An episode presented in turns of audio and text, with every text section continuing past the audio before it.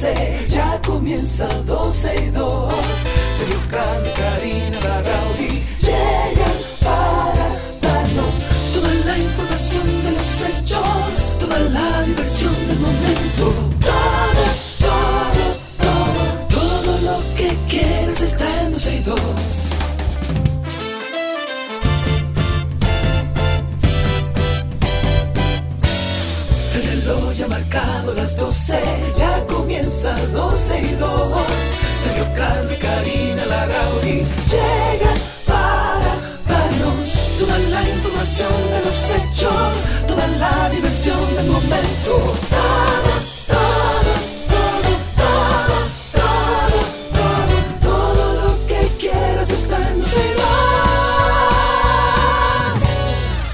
Contando a Karina aquí que usted no se imagina lo que yo he pasado de ayer para hoy, porque de ayer para hoy yo he tenido que limpiar mi laptop a cero, Karina. Anoche a las 8 de la noche, después de haber tratado. Porque yo Me me gusta estoy la oyendo. musiquita de fondo que pusiste, Sí. Eh, sí, el 11, el 11, No, no, eh, no, no. Cristi, el 11, el 11. Pues sí, te iba a decir que ayer, eh, gracias a Orlando Prieto, que duró casi dos horas conmigo, Karina, eh, Pero verificando... vete, ay, güey, eh, de No, no, rodillas. No, no, de rodilla, de rodilla. Ah, ok. Tengo que irme. ¿Qué es Oye, eso? qué no, no, Cristi, es la número, la, la o- eh, creo que la 11. Mira, a ver, el botón de la derecha abajo, botón de la derecha abajo, el último. Producción en vivo se llama esto y sobre todo los que están en No, Twitter esto se Spaces llama que ya. Esto se llama ser rookie. Esto se llama empezar a hacer radio desde hoy. un Eso tipo se que llama estudió en eso. inglés, hombre, No, una hombre, tipa que Dios. estudió, que, que tiene 20 Y que años en esto. psicóloga, que sí, no, ok. hombre, no. No, Señores, no, bienvenidos a todos los que están en Twitter Spaces. Ani, un beso grande para ti. Ahora sí tenemos la cama. Bienvenidos a todos. Estoy desde mi hogar, Sergio Carlos desde Portillo Las y tanto nuestro querido, exacto, nuestro querido Chiqui como nuestra querida Cristi Tapia están en cabina en el día de hoy, por lo que estaremos usando el teléfono de cabina. A todos, bienvenidos, gracias por la sintonía. En vivo estamos a través de nuestra página 12y2.com y a través de la página de la 91fm.com. Yes, eh, vámonos con algunas del Ministerio de Vivienda y Edificaciones para proporcionar casas transitorias a los inquilinos que demuestren que no pueden pagar un alquiler fue considerado como humana y no tan descabellada por diputados de distintos partidos. En esta propuesta que se, bueno, que fue entregada ya a la Cámara de Diputados, el Ministerio de la Vivienda y Edificaciones propuso cambios al proyecto de ley general de alquileres de bienes inmuebles y desahucios, eh, el cual fue aprobado por la Cámara Baja el pasado 24 de mayo en primera lectura. En esta nueva propuesta sugieren que los propietarios de casas cobren una especie de fianza para garantizar el pago de las facturas a las empresas de servicios públicos, eh, energética, agua, telecable, etcétera, y también proponen crear un fondo para destinarlos a casas transitorias que estén disponibles para aquellos que no puedan pagar su alquiler.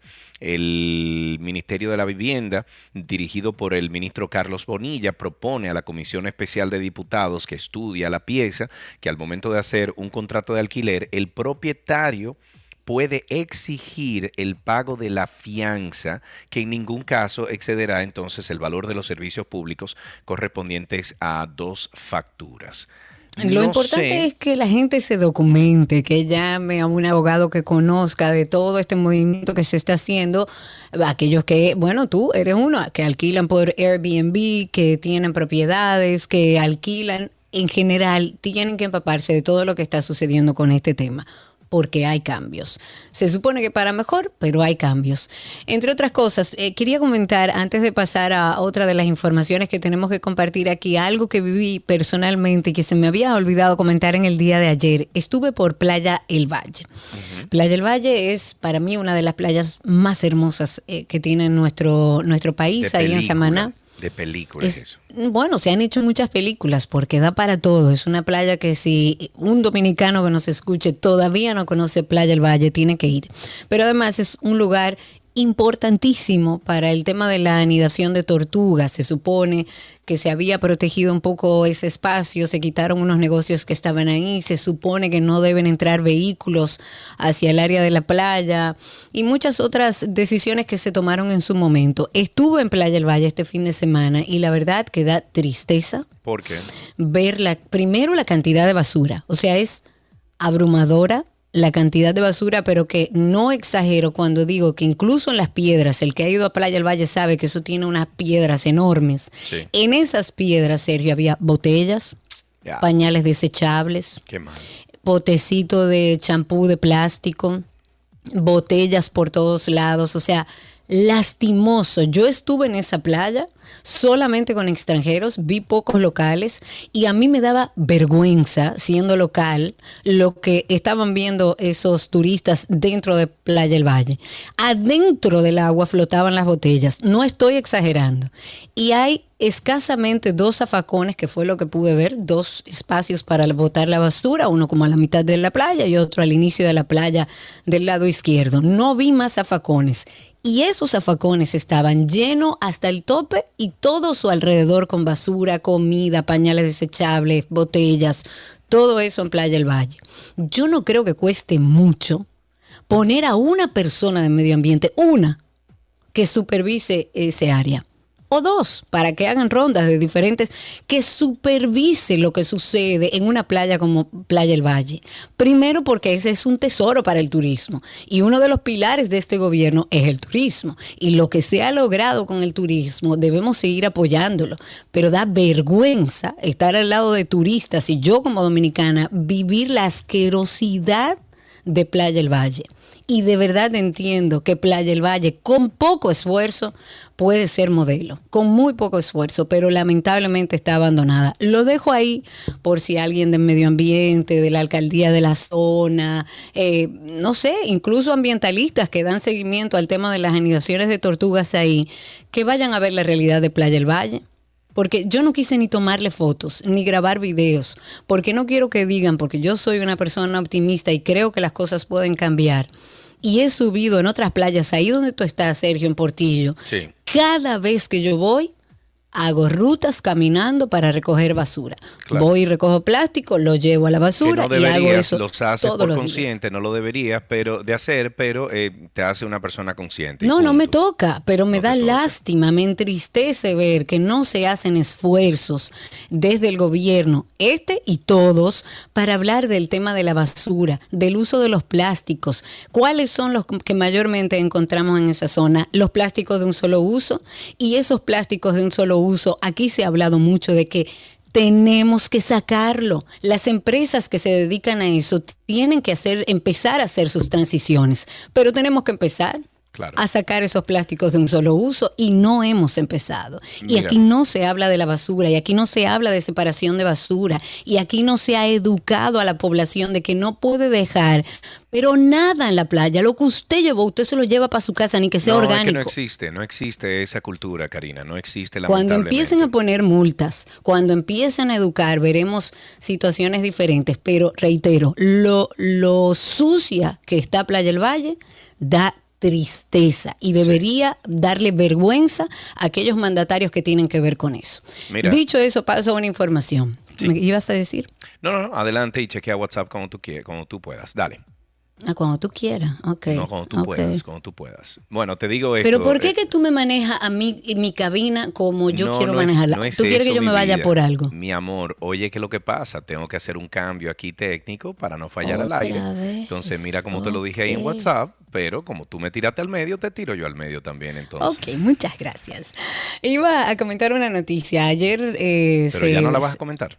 Sí, la voy a comentar, pero eh, iba a hacer una acotación primero. Ayer en redes sociales se habló mucho de un despliegue que había en Santiago. ¿Qué es lo que está pasando en Santiago? Que hasta helicóptero hay volando, policía por todos lados, militares.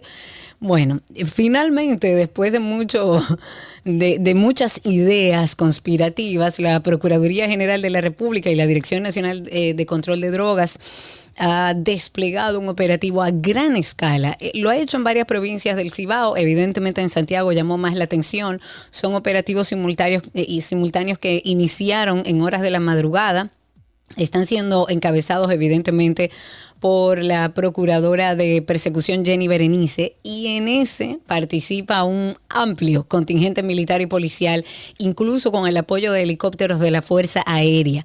Hay unidades élite del organismo de antinarcóticos, hay efectivos militares que están coordinados por fiscales que han allanado varias residencias en Santiago, en La Vega. Además, se han registrado intervenciones en algunos centros penitenciarios también del Cibao. Y los operativos, que la gente se pregunta, ¿y entonces para qué fue todo esto? Lo que buscan es apresar a los miembros de una estructura liderada por Joel Ambioris Pimentel García, alias La J. Él está acusado de amenazar y ser responsable de amenazar a la Procuradora General de la República Dominicana, Miriam Germán Brito. Y según una fuente ligada a esta investigación, que evidentemente se lleva bastante de una forma muy conservadora para no entorpecer el proceso. El objetivo de este operativo son microtraficantes que operan en, sectores de Santiago y de La Vega, al igual que miembros de esa estructura en centros penitenciarios que como sabemos y no es un secreto para nadie, lo dijo Roberto Rosario hace unos años, dentro de la cárcel es que están las mayores estructuras de, delincuencia y de narcotráfico dentro de las cárceles. Y por eso también dentro de todo este operativo han ido a diferentes cárceles del Cibao. Pimentel García, como les decía, eh, o como le dicen, la J, supuestamente encabeza una red de narcotráfico y sicariato en Santiago y habría amenazado a a Germán Brito desde España a través de WhatsApp. Aquí lo habíamos comentado. La misma procuradora dijo que la amenaza no fue hacia ella directamente, sino hacerle daño a uno de sus hijos y evidentemente todo, todo el cuerpo de seguridad tiene que dar seguimiento a esto y yo estoy completamente de acuerdo. No podemos permitirle a ningún narcotraficante, a ningún delincuente, ni a nadie que amenace la vida de la Procuradora General de la República. Y si eso implica que hay que poner todo el contingente de seguridad que tenemos en nuestro país para resolverlo, hay que hacerlo. Entonces yo me pregunto, aquí hay que hacerle una amenaza de ese tipo a una procuradora para que el resto de nosotros digamos, bueno, pero a mí me amenazan a cada rato y pongo una querella y nada pasa. Es así. Bueno, yo estoy amenazada hace rato y hasta con la misma Miriam Germán me senté yo a hablar sobre este caso. Eso es lo que te digo. Entonces, eh,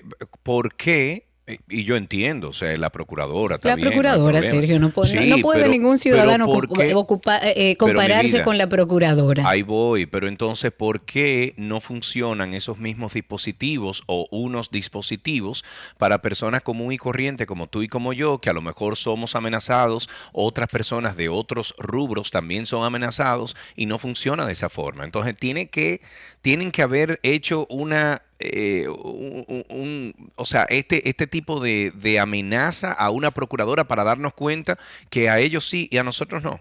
Eso es lo que ha demostrado. Bueno, la verdad es que yo no lo vería desde ese punto de vista. El sistema de justicia y la seguridad en nuestro país para nadie es un secreto que es deficiente. Estaba yo pensando esta mañana en la alerta que había dado Estados Unidos y que de hecho aquí habíamos dicho que cómo lo hacían y que por qué hacían eso, que qué era lo que había variado para que ellos hicieran otra alerta.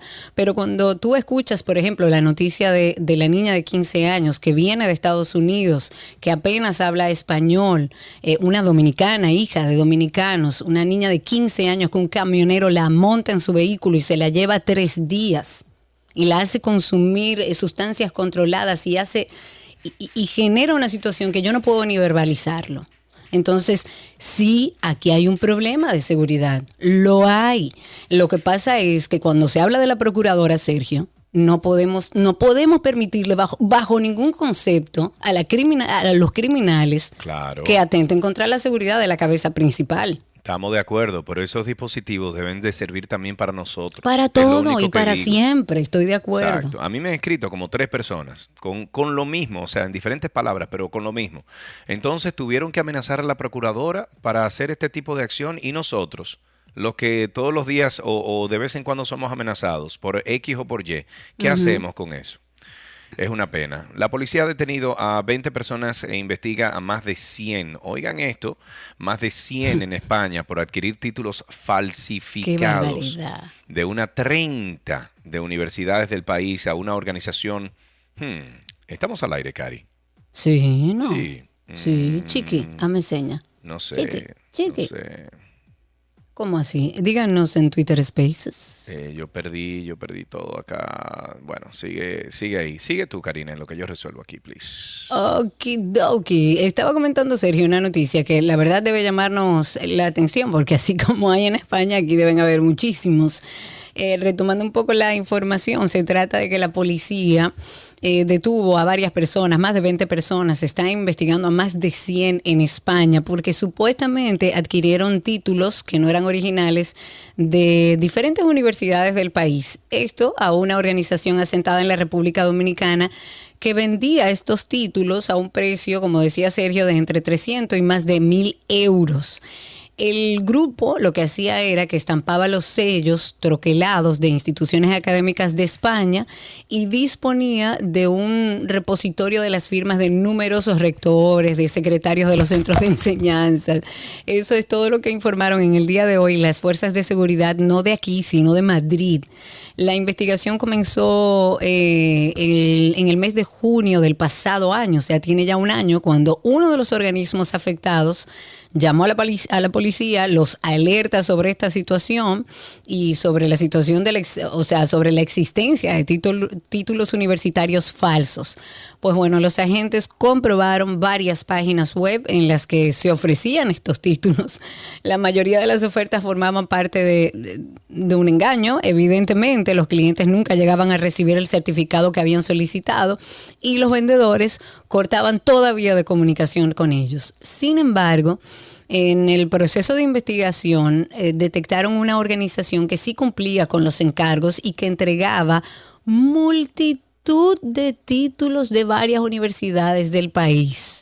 Y una vez acordada la compra del título académico falsificado, pues la organización reclamaba el pago por medio de varias plataformas de envío de dinero, que eso es, eh, yo digo que la, pa- la parte más fácil, mientras el certificado era remitido por una empresa de mensajería internacional. Qué paisito tan hermoso.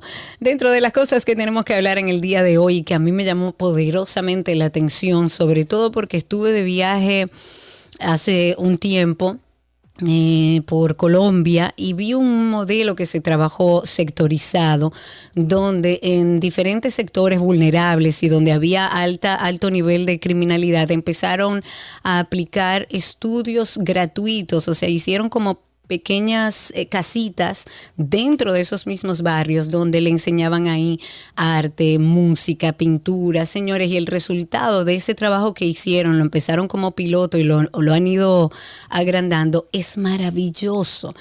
Y me llamó mucho la atención que la alcaldía de Santo Domingo Este estuvo dando a conocer una iniciativa que lo que pretende es capacitar a niños y adolescentes de diferentes barrios de Santo Domingo Este en diferentes disciplinas que se relacionan básicamente con la música. Y para conocer un poco de esta iniciativa que reitero me parece maravillosa, recibimos vía telefónica al alcalde de Santo Domingo Este, Manuel Jiménez. Eh, alcalde, bienvenido. Muchísimas gracias por eh, recibir nuestra llamada. Muchísimas gracias a ustedes. Muchas gracias. Mm. Qué bueno que estamos Qué conectados en el interés de hacer una ciudad Claro, los valores. claro. ¿Cuántos niños, Manuel, y adolescentes se pretende capacitar en música como en esta primera etapa del proyecto de la alcaldía que diriges? 400. Son unas 400 10 niños y niñas. Con unos 40 niños en cada academia que, que ya están funcionando y un centro ya con todas las eh, normas y las calidades y las herramientas y los profesores altamente capacitados que es la Academia Municipal eh, de Música que funciona, que esa fue, ahí fue que dimos la noticia, funciona en la parada de la cultura, eh, que do- Ramón Oviedo, donde recordamos que se pretendía construir una parada de guagua, Ah, ha sí. sido, ha sido eh, convertido en un centro de gran impacto positivo para la ciudad. Ahí ya tenemos un centro de litla.gov para todo tipo de actividades eh, de instituciones gubernamentales, de los centros de servicio del ayuntamiento y la Academia eh, Municipal de Música. Ok, Manuel, ¿qué barrios se van a beneficiar con este proyecto de capacitación musical? Bueno, Los Tres Brazos, Villafaro, El Almirante, Villa Duarte y la zona de la Isabelita, que le va a quedar muy cerca. Okay. Y la, eh, los frailes tiene, dije verdad, que tiene una academia muy bonita, ya todo, todo organizado. El barrio de Vietnam, eh, Villa Liberación, es decir, son los barrios más apartados, lo que tienen menos, menos acceso los niños a, a educarse en las artes, que el ayuntamiento siente la obligación de abrir esos espacios de oportunidades para niños De oportunidades y gratuitos. Claro. Claro. Y, y una cosa, Manuel, eh, ¿cómo ustedes le van a informar a esos barrios donde hay niños y niñas que a lo mejor les interese capacitarse en música? ¿Cómo ustedes hacen que esta información llegue a los barrios y, e invitar a esos niños y niñas a ese lugar? por medio de las juntas de vecinos, que la Genial, hemos organizado bien, es decir, de lo que más hemos en Santo Domingo Este hemos avanzado en muchas cosas. En la que más hemos avanzado ha sido en la organización comunitaria. Tanto así, cuando nosotros llegamos aquí, el ayuntamiento tenía unas menos de 300 juntas de vecinos, hoy son más de 1.100 juntas de vecinos. Recuerde que la ciudad es muy grande, pero ya no queda una sola cuadra sin que la comunidad esté organizada. Sin eso nada era posible, porque es Yo precisamente estoy de acuerdo. en medio de las comunidades organizadas. Claro, y además integrar a la sociedad a las, a las eh, soluciones, porque además es- en ese proceso se educan también de la importancia de, de integrarse. ¿Cuál- ¿Qué instrumentos se ofrecerán eh, clases de música gratuitas dentro de este proyecto? Metales, es decir, saxofón, trombón, trompetas, eh, flauta, eh, guitarra, eh, bajo y piano. Eh, aparte de una escuela solo especializada en instrumentos folclóricos, que estará orientada, Ay, qué por, bueno. por- estará orientada por David Armengot. Es decir, todo lo Oigan que bien. eh, sí, sí, muy, muy bien. Este, es decir, tambora, guira, atabales, eh, batería, todo lo que sea percusión con acentuación en el ámbito folclórico. Porque esa es una de las cosas. Ah, acordeón, como le dije, acordeón Claro. para tí- típico, como decimos. Es Hay que llevar la vieja una- fefa para allá. hay que traer a FEFA. Y este, eso se abrió con todos los detalles, incluidos, son un aula, todos los detalles, climatizada, debidamente trabajada la parte acústica. Eh, hay que venir a ver eso porque son, yo les digo a la gente, lo que nosotros nos hemos tardado en dar alguna respuesta a la- al municipio, pero es porque hemos querido hacerla con la más absoluta calidad. Claro. Por ejemplo, Trabajar la desde la base. No, y, eso, y eso que tú acabas de mencionar, Manuel, sobre la, la adecuación acústica de, del salón o de los salones es muy importante. La gente no se, no se percata o no sabe lo importante que son esos tratamientos acústicos para, para fines de, docencia musical, porque el oído se acostumbra a, una, a un sonido de música real, no a uno con reverberancia, con eco, con muchísimas cosas que aportan esos lugares que no están tratados acústicamente. Es, es correcto, muy importante. Decir, Una cosa, como- Manuel, y ya para finalizar, ¿hay algún requisito, una edad determinada para estos niños que van a recibir educación musical? de cinco años en adelante. Y este, como, perfecto. como porque, pues, la, lo, mientras más chiquito, mejor. es. Lo único que ya para menos de esa edad se necesitan eh, primero profesores. Sí, otras con- herramientas. Lo que pasa es que antes de esa edad es más estimulación musical que, Sí. que instrumento per se.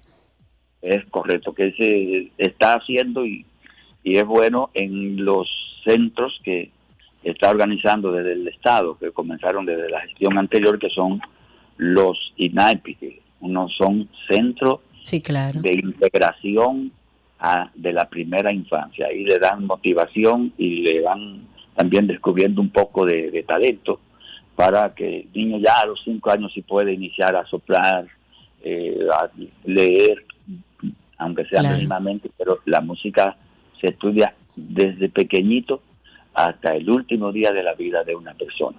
Es así, Qué es bueno así. saberlo. Manuel, muchísimas gracias por esta conversación y, y qué bueno que se están dando esos pasos para la mejora de la docencia de música para mucha gente. En otro tema, Karina, tenemos que mencionar también que la Oficina de Atención Permanente de Ato Mayor dictó el día de ayer tres meses de prisión preventiva como medida de coerción contra el chofer involucrado en el accidente de estudiantes en Ato Mayor y se trata de Ismael Matos, quien impactó un autobús con estudiantes en donde dos adolescentes per- perdieron la vida, lamentablemente.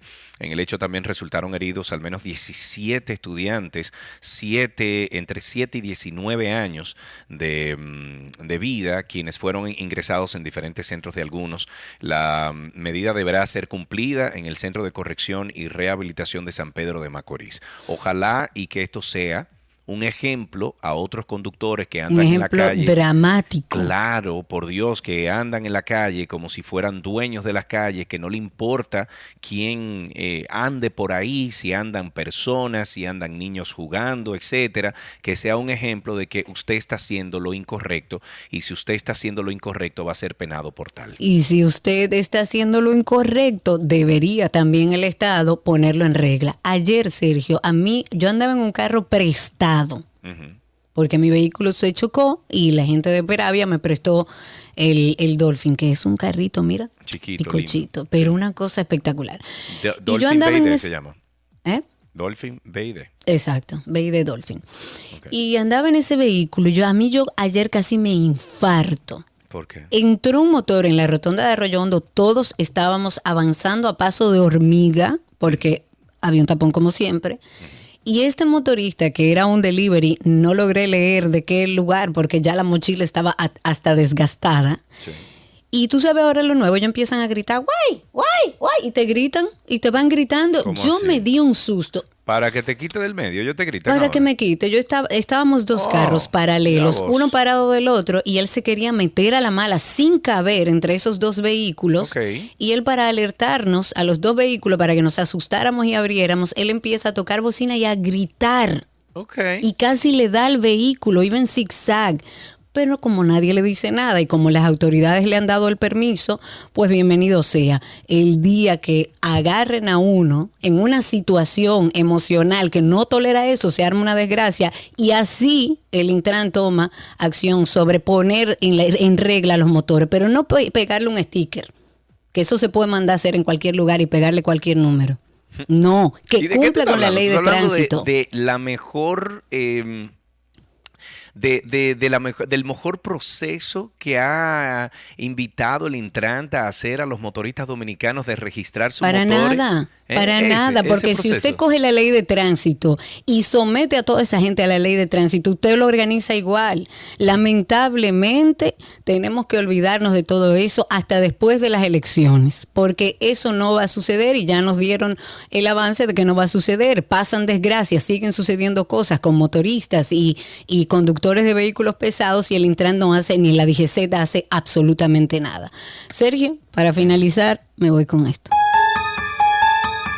Ah, yo sé de qué tú vas a hablar. Déjame decirte que yo cuando vi el video ayer me friqué. una cosa. No, no, no, no. Yo me friqué ayer, Karina, cuando yo vi ese video. Luego, luego vi lo que me imagino que tú también vas a incluir dentro de la información, pero cuando yo vi la, el principio, yo dije, ¿qué es esto? ¿Y qué es lo que está pasando? Yo dije, bueno, papá Dios, tú sabes que yo he sido buena dentro de todo. O sea, Ya dile a lo de verde Mira. que, que me traten bien. Ya estamos llegando a los finales. Ok, les contamos un poco una nota de color antes de irnos al corte. Hace algunos días la Policía Metropolitana de Las Vegas respondió a una llamada de una familia que dijo que había un objeto no identificado que cayó del cielo hacia el patio de su residencia. Y en un video que la policía publicó, donde ahí se ven imágenes de la cama corporal de unos agentes, se puede ver eh, que evidentemente en el cielo hay un objeto misterioso había un objeto misterioso de color verde fosforescente y aunque no se confirmó de qué se trataba, la familia incluso le dijo a la policía que había dos figuras altas en su patio justo después de ver el objeto en el cielo. Esto lo dijeron la gente que reside en esa casa. Dicen que vieron un sujeto que mide unos tres metros de altura y la policía lo que dice es que sí, que vio en las cámaras en el cielo una cosa que por lo menos, bueno, ovni es eso, un objeto volador no identificado. Punto. Ok. Así empezamos 12 y 2 en el día de hoy. Hoy es martes, junio 13 martes 13 del año 2003, 2013, A propósito. 2023. Así empezamos 12 y 2. Gracias por la sintonía. Regresamos de inmediato con mucho más. Todo lo que quieres está en 12 y 2.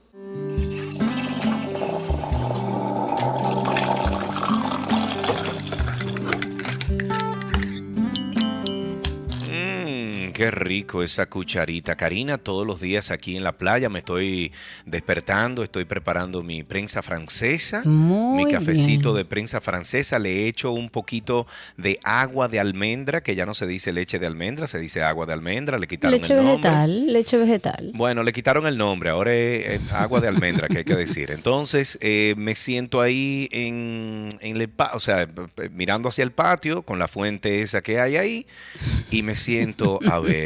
Eh, ah, mira, dice Cristi que se le dice bebida a base de almendras. Bueno, O decídase. leche vegetal, no nos Lo importante es que estamos aquí, estamos esperando sus llamadas desde ahora, 829 No, 809, Ah, perdón, 809. sí. Estamos en el 809-562-1091. 809-562-1091. Estamos operando con el, el- el teléfono de la cabina. 829, perdón, 809-562-1091.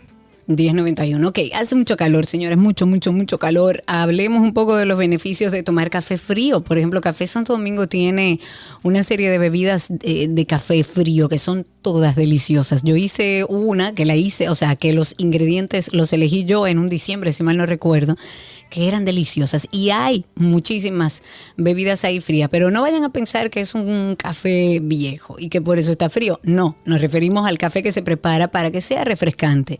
Y hoy vamos a traer cuatro beneficios de tomar café frío. Pero antes de eso vamos a dar participación a FD Trainer que está con nosotros a través de Twitter Spaces para que nos cuente cómo fue su cafecito esta mañana, qué hora se lo bebió. FD Trainer, habilita ahí tu micrófono. Cuéntanos cómo estás. Primeramente, exquisito volver a oír. Eh, Sergio, te espero que te vaya bien en tu proyecto de Boston. Gracias, hermano. Gracias. Este, siempre, hermano, siempre. Entonces, eh, rápidamente quiero aportar algo interesante. En estos días estaba viendo universidades para mi, para mi hija y me encontré que está ofreciendo la carrera de ingeniería aeroespacial. que es interesante. Espérate, espérate, pero ¿dónde, pero, dónde, pero ¿dónde es eso? ¿Dónde te la están ofreciendo? En Intec. En Intec. Intec, ok. Adelante.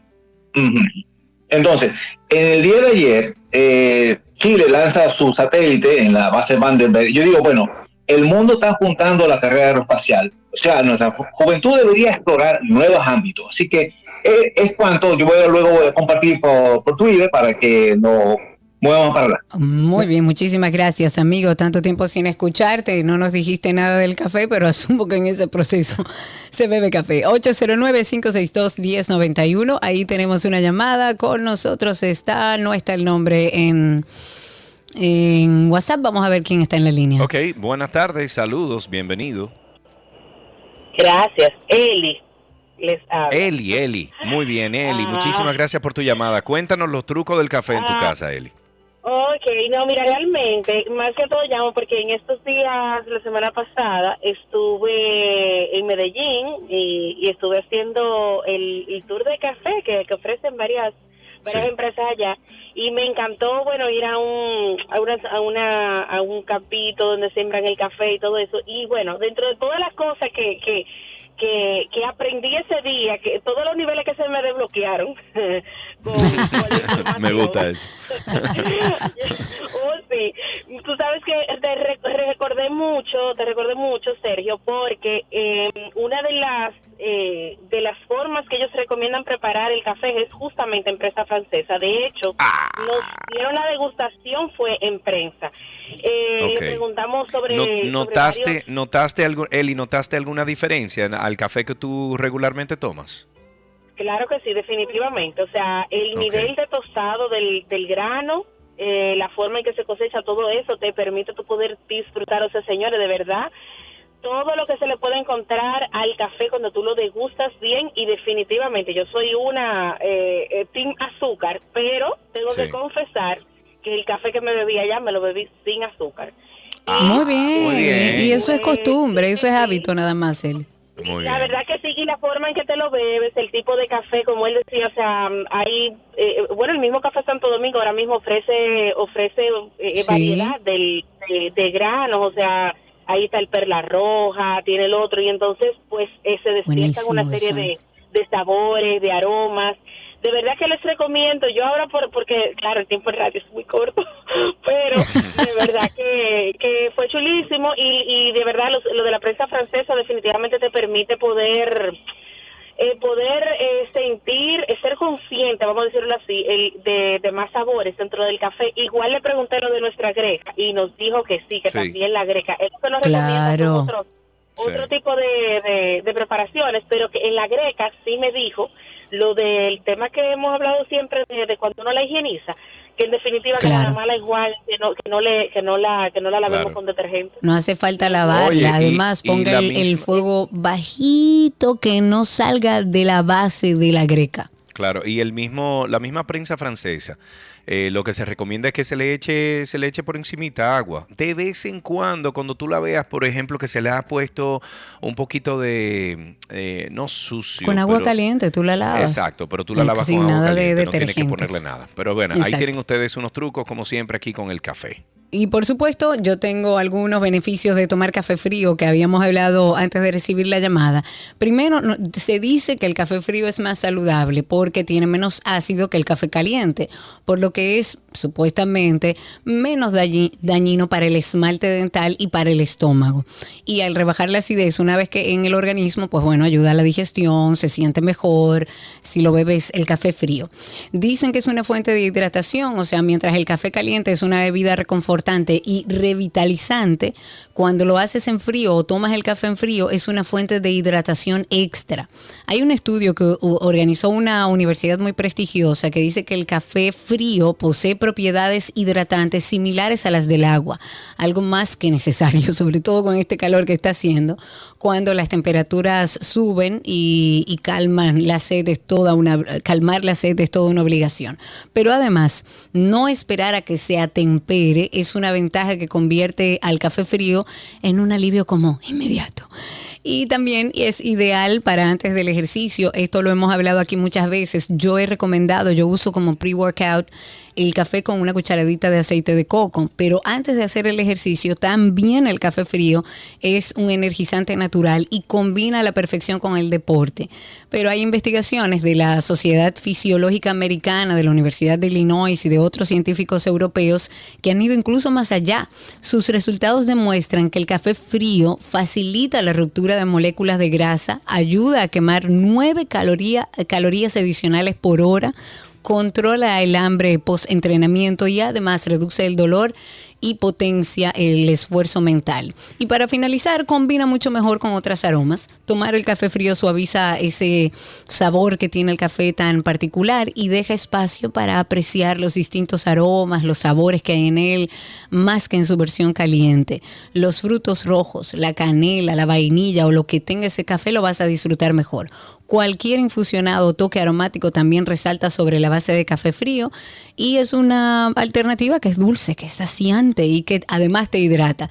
Y les comento esto porque en Santo Domingo Café siempre, a cada rato están en- estrenando nuevas bebidas frías de café. Ahora, eh, bueno, en estos días voy a publicar una que va a salir por ahí que está deliciosa. Deliciosa. Señores, gracias por escuchar siempre estos consejos que nosotros damos. Eh, qué pena que no estamos en YouTube hoy. Te ves, te ves chistosa, un año 2023, una mujer como tú que anda en un carro eléctrico echándose fresco con las manos porque tu aire no funciona. No, él decidió que no iba a funcionar. Pero búscate un abaniquito, no te búscate un Eh, Sí, abaniquito. voy a, muy bien. ahora. All right, vamos entonces a dejar eh, este momento del café, este momentito que siempre tenemos con el café hasta aquí. Ya regresamos con mucho más en 12 y 2.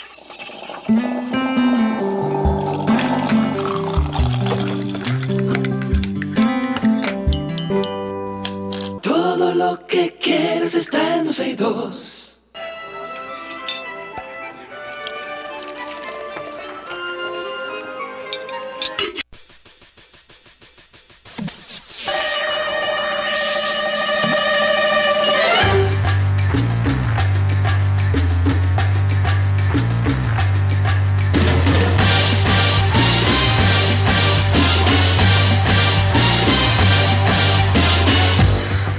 Estamos en la receta de Nico, no hay que tirarlo por el suelo, denigrarlo como hace Karina aquí todos los días. Nico, buenas tardes, bienvenido, ¿cómo estás amigo?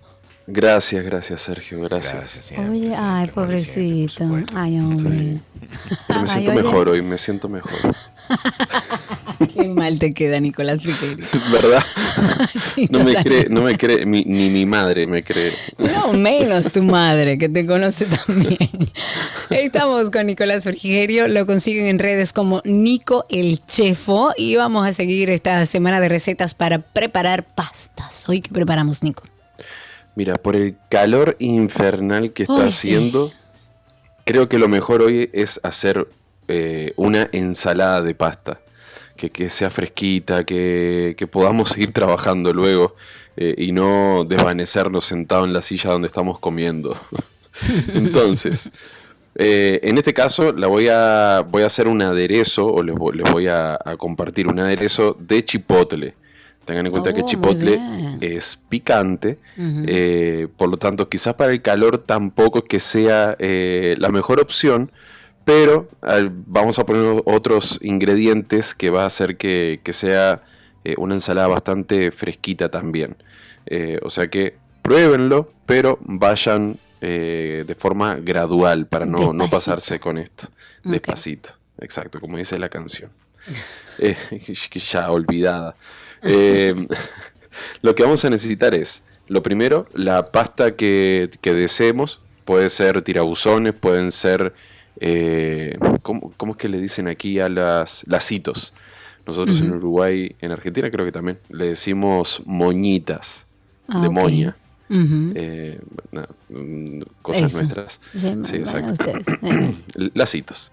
Puede ser incluso de los lacitos que son, o de, o de los tirabuzones también, que son los que vienen eh, normalmente así, que vienen como de varios colores, tricolores, que son, sí, se claro. supone, se supone que son los verdes de espinaca, eh, los moraditos son de remolacha, o sea que son de, de vegetales. Por lo tanto, pues puede, puede ser una buena opción también. Vamos a, en este caso la, la vamos a hacer con pollo, pero pueden hacerla con otra proteína que tengan por ahí a mano, incluso con atún enlatado, eh, más fácil todavía. Vamos a necesitar para el aderezo mayonesa, limón, que vamos a utilizar el zumo, el chipotle, que ahora les voy a decir qué vamos a hacer con el chipotle, cilantro y miel. Esto para la parte del aderezo. Voy a ir por partes. Vamos a preparar el aderezo y luego vamos con, con la pasta. Para la, la preparación del aderezo, el chipotle lo vamos a encontrar en el súper. Antes era un poquito más complicado, ahora siempre hay. En unas eh, latitas pequeñitas, son redondas. eh, está en la parte donde está todo lo mexicano, donde están los tacos, la habichuela para los tacos, donde ustedes pueden encontrar como ese rinconcito mexicano que, que tienen los, los supermercados. Pues por ahí buscan chipotle en adobo ese chipotle. En adobo. Lo que tiene ese chipotle es que ya obviamente está eh, cocinado, eh, es- está, tiene un sabor ahumado riquísimo o un aroma ahumado, pero además viene en ese adobo con otros vegetales también como zanahoria, cebolla, eh, que le dan un sabor mucho más interesante que, que solamente el simple chipotle. Entonces, lo que vamos a hacer con esta latita es, cuando la abrimos, la vamos a procesar. Puede ser en una licuadora chiquita o en una licuadora de estas, eh, procesadoras de esta de mano que, que se llaman eh, Mi Pimer, que son... yo Ah, estoy sí, la- yo sí, estoy haciendo la- las gesto con la mano como que me están viendo. Sí, exacto. Eh, o si se quieren ayudar también, si tienen una licuadora grande, pueden poner toda la latita del chipotle, ponen un poquito de agua y ahí lo, lo licúan y lo dejan así licuado. Y así mismo lo van a guardar en, la nevera para otras preparaciones. Tener en cuenta, como es muy picante, eh, que una latita pues nos va a dar para, para varias preparaciones. Entonces, eh, procedimiento. Vamos a colocar en la licuadora eh, o, procesadora la mayonesa, zumo de limón, chipotle, como les decía, de esta, ya que, ya está procesado, vamos a ir poniendo de a una cucharadita para ir de a poquito. Miel y cilantro. Lo vamos a licuar todo o a procesar. Cuando está bien, bien, bien homogéneo, ahí comenzamos a probar. Si vemos que le falta un poquito de picante o que nos gusta más picante, le ponemos un poquito más. Si vemos eh, que le falta aquí el contraste del dulce y el picante, siempre va muy bien. O sea que vayan ahí un poquito eh, mitad y mitad entre miel y chipotle. Si se pasan un poquito con el picante, ahí lo pueden ir, eh, pueden ir jugando un poquito con la acidez del limón. O sea que pueden agregar un poquito de zumo y el picante va a bajar un poquitito. Entonces ahí van rejugando un poquito. Entonces cuando ya tenemos el aderezo, que hay que tener en cuenta, este aderezo nos sirve hasta para un hot dog luego, o sea, no solo para esta ensalada, sino que lo podemos tener ahí como salsita también para, para otras preparaciones. Lo que vamos a hacer es que siempre lo vamos a guardar en la nevera, bien tapadito, y lo vamos a dejar ahí reservado. Para la pasta, para la ensalada ya final, lo que vamos a hacer es, vamos a tomar pollo asado, que perfectamente puede ser pechuga de pollo, que la hacemos al sartén o a la parrilla, lo que tengamos en casa, o pollo horneado, que muchas veces pasa que compramos un pollo en el súper, sobra, eh, y lo que hacemos eh, eh, del pollo ya rostizado, lo que hacemos es que desmenuzamos un poquito, ahí rascamos un poquito lo que queda en los huesitos y, e, y, ese puede ser el, el, pollo que utilicemos para la ensalada perfectamente. Vamos a necesitar la pasta ya previamente cocida y fría, esto es muy importante que esté fría, si es posible fría de nevera, mejor todavía. Vamos a necesitar cebolla y pimiento, que lo pueden utilizar tanto asado como fresco. Aquí esto es un poco a, a gusto personal. En tu caso, si quieres puedes utilizar la cebolla eh, ralladita y poner un poquito de, ese juguito que va a soltar para que le dé, para que le dé un poquito de sabor, pero te evitas tu amiga la cebolla. Gracias, muy amable. vamos, tú viste que yo pienso en ti. Muy bien. Vamos, vamos a utilizar también maíz, en este caso puede ser enlatado perfectamente, que es bien dulzón y va a quedar muy rico. Aguacate, que lo vamos a cortar en dados. Y cilantro ya las hojitas frescas, eh, enteritas o rotas así un poquito con la mano. Entonces ya para el, para el paso final lo que vamos a hacer es, en un bowl, vamos a colocar todos los ingredientes que les mencioné, el pollo, la pasta, la cebolla, el pimiento, el maíz, el aguacate, el cilantro, y si tienen algo por ahí en casa, en la nevera, que vean que les puede quedar bien, pues también eh, va para dentro de la ensalada. Póngalo ahí. póngalo ahí, que entra todo. Eh, y vamos a agregar un poco del aderezo. Vamos a ir mezclando. Vayan siempre de a poco para que no quede tampoco una ensalada demasiado eh, como jugosa, que no quede tan pasada de aderezo, tampoco queremos sentir el sabor de todo. Entonces tiene que quedar mm, un poquito húmeda eh, para que no esté seca tampoco, pero apenas húmeda, sin pasarnos. Podemos agregar también un chorrito de aceite de oliva, le va a quedar muy bien. Ajustamos de sal, la pimienta no es necesario, ya con el chipotle tenemos de sobra. Ajustamos de sal, probamos, si está todo listo, pasamos a un bowl eh, limpito para que esté más bonito, unas hojitas de cilantro por encima, un poquito más de maíz y listo. Y, como diría Gaby. Gracias, Nico. Recuerden que Nico está en redes sociales como Nico el Chefo. Así lo consiguen en Instagram. Si tiene alguna pregunta sobre esta receta, hágasela por ahí. Nico el Chefo. Amigo, gracias. A ustedes. Hasta mañana. Así será. Y hasta aquí nuestra receta del día.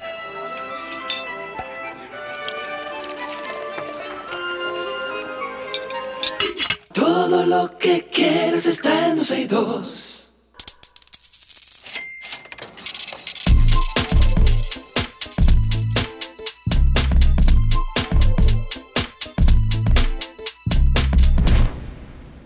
Estamos en nuestro segmento de economía. Nos acompaña, como siempre, The Money Coach RD, Félix Rosa. Él es asesor y educador financiero.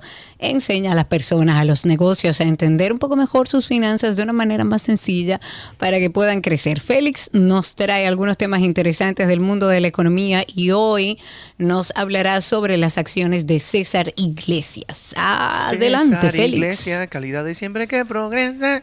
Hola, Félix, ¿cómo estás? Hola, hola, hola. Muy bien. Hoy voy a tener que utilizar muy bien lo de explicar de manera sencilla, porque hasta ahora no había acciones en el mercado de valores dominicano. Entonces, muy bien. ¿Qué es lo que está pasando? Eh, bueno, no sé si han visto películas de Hollywood de cuando una empresa sale a la bolsa, el primer campanazo, que se arman todo sí, un sí. boom, todo Claro, un show. claro. Eso en las películas, en las películas eso es, bueno, tradicional. En una película que tenga que ver con, con dinero, eso es tradicional. Sí, esa escena no, no se pierde. Bueno, ese, todo ese show se va a hacer aquí próximamente. O sea, ¿Qué? Sí, sí. Lamentablemente Wow. no tenemos una fecha exacta todavía. Eh, dice que yo le doy un timeline de posiblemente los próximos tres meses, pero se va a anunciar una fecha oficial. Y César Iglesias, esa compañía de bola azul, de aceite del gallo, o sea, cada dominicano podrá, si quiere y si lo entiende y si hace su, su estudio primero, tener acciones de esta compañía. Ok, muy bien. Entonces, ¿cómo empezamos a organizar esto que vas a explicar en el día de hoy? Por- ¿Cuál es el primer paso? Bueno, lo primero sería como qué conoce el dominicano como inversión y cómo esto es diferente, para no empezar a hablar de cómo le beneficia al mercado, sino cómo lo puede beneficiar a alguien como persona física. Entonces, A un ciudadano, exacto. Sí, yo- te diría que lo primero sería qué es lo que la gente se acostumbra a invertir. Y tú acostumbras a invertir en un banco. Y ese banco te paga una tasa fija de retorno, que puede ser un 9% anual. Pero tú no eres dueño de una partecita del banco. O sea, tú nada que ver. Ellos te están pagando un dinero y cuando el plazo se venza, te devuelven tu dinero para atrás. Ahora, si tú quieres, tú vas a poder ser dueño de una partecita de la empresa y si a la empresa le va mejor, tú vas a ganar más. Pero eso tiene su riesgo también. Si a la empresa le va mal, entonces es posible que tú no ganes. Claro. Entonces, y que pierdas o no. y que pierdas, claro que sí, claro que sí. Entonces, es el tema de tú decir, conchole, yo soy empleado, yo me fajo mucho, pero yo no puedo trabajar de 8 a 5 y empezar un negocio. ¿Cómo yo puedo invertir en otras compañías que tienen un equipo directivo, que están en otra industria diferente a la mía, y yo realmente hacer mi investigación y si me gusta, darle para allá? Entonces, para mí esta empresa, o sea, es qué bueno que fue la primera que salió porque tenemos 110 años en el mercado y son productos de consumo masivo, entonces como que bueno, ya empezaron bastante bien, no es uno- una empresa que es súper innovadora de tecnología que salió hace tres años, sino que es algo que, que la gente puede evaluar y decir, ven acá, ¿se va a seguir consumiendo aceite? ¿Se va a seguir consumiendo detergente? Yo creo que sí. Yo creo que Sí, sí, entonces claro. yo puedo... Sí. Y una empresa local Claro. conocida. Claro, entonces aunque tú no sepas, tú no seas un gurú de la finanza, tú puedes saber si, si tú leyendo un poco, tú dices, sí, yo creo que sí, que a esta empresa le puede ir bien. Entonces, hace unos años, 2019, salió algo parecido, pero no fue una primera acción, fue una cuota de participación de fideicomiso con Rica, que también era una empresa de, de producto masivo, leches, jugos, y la verdad es que el, el- el riesgo que puede tener una acción permite que tú te ganes más que ese 9%. Eso es lo atractivo. Claro, mientras más riesgoso, más ganas. Exacto. Entonces yo, por ejemplo, yo, como debo de estar enterado, yo le tiré un dinerito, nada súper grande, a Rica y, y hoy la acción de Rica ronda los 155 pesos. La acción no, la cuota de participación. Y yo la compré en el 2019 a 100 pesos. Entonces, podemos O sea, que decir va ganando. que yo me he ganado un 55 en cuatro Ujú. años. Entonces, Claro. eso, eso es interesante. Sí. Ok, Si y para tienen- alguien- Espérate, Cari. Si ustedes tienen preguntas para The Money Coach, aprovechen el 809-562-1091, 809-562-1091, para que ustedes puedan hacer sus preguntas a Félix Rosa, The Money Coach, que está con nosotros en el día de hoy. Eh, decía Félix, Karina, eh. ¿cómo, ¿cómo puede alguien que nunca en su vida ha entrado en el mercado de valores, que no tiene idea de cómo se maneja, dónde tiene que dirigirse? Dime en tres o cuatro pasos cuáles son las cosas que tiene que hacer una persona para empezar a enterarse de este mundo y poder empezar a invertir, porque eh, quizás hay personas que ahora le hablamos de acciones en César Iglesias y dice, ay, déjame aprovechar porque ya tiene el conocimiento. Sin embargo, hay muchas otras que no han salido de la banca tradicional, que no conocen el mercado de valores y no sabe por dónde que va a arrancar el asunto. ¿Cómo Claro, le explicamos? Claro, volvemos a la película. O sea, hay otra escena que es un señor con un saco en un carro y saca un celular gigante de esos Qualcomm que tenían como dos metros. Y él llama a alguien, mira, ¿qué está pasando? Veo en el periódico que esto bajó, que esto subió. O sea, a esa persona que ese señor llamó es el corredor de valores. Entonces, para tú tener acceso a un Que corredor... como su oficial de cuentas. es como su oficial de banco. cuenta, exacto. Exacto. Entonces, para tener cuenta a un corredor de valores, tú tienes que tener una cuenta de corretaje, que es como tu cuenta que te permite invertir, comprar y vender Exacto. acciones y comprar y vender bonos. Entonces hay varios puestos de bolsa en el país. Tú puedes ir al que más te guste a abrir una cuenta de corretaje. Vayan ahora, porque ese proceso puede tomarte un mes, pero es totalmente gratis. Entonces no te van a cobrar nada por abrir la cuenta, tú no tienes que depositarle dinero porque no es como una cuenta, como una libreta de ahorros. Es eh, como un contrato que permite al puesto de bolsa tomar tus órdenes de inversión, eh, tus posturas de inversión. Entonces eso es muy importante porque si no lo hacen ahora, cuando salga el anuncio de las acciones, eh, vas a tener que empezar el proceso desde cero, a abrirlo y puede que entonces ya pase en lo que se llama mercado primario, que es un tiempo estimado que van a dar, en un tiempo de cinco días, para que todo el que está interesado diga yo quiero y con tanto. Entonces, vamos a recibir esta llamada que tenemos ahí, Félix. Sí, ahí tenemos a Ángel. Ángel, buenas tardes, bienvenido. Tu pregunta para The Money Coach. Hola, buenas tardes, amigos, ¿cómo están? Todo bien. Bien, gracias por tu llamada, Ángel. Cuéntanos. ¿Cómo no? Mi pregunta va en el sentido de si al hacer esta emisión de acciones, la empresa, eh, como información a los potenciales accionistas nuevos que van a entrar, dará a conocer algún tipo de, plan estratégico o hacia dónde van, si hay crecimiento y como expansión, ese tipo de cosas que, que pueden hacer que en el mediano plazo, o largo plazo, el valor de la acción suba.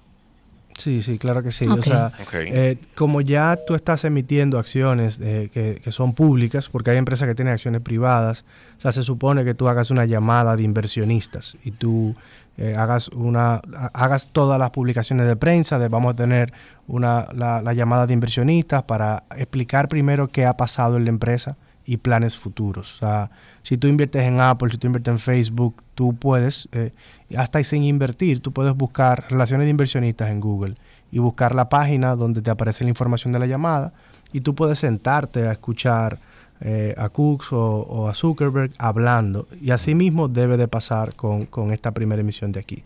Porque cómo tú vas a invertir ciegamente, ¿no? Te deben de informar. Y hay una página que es Relaciones del Inversionista, en la misma cesariglesias.com slash accionistas.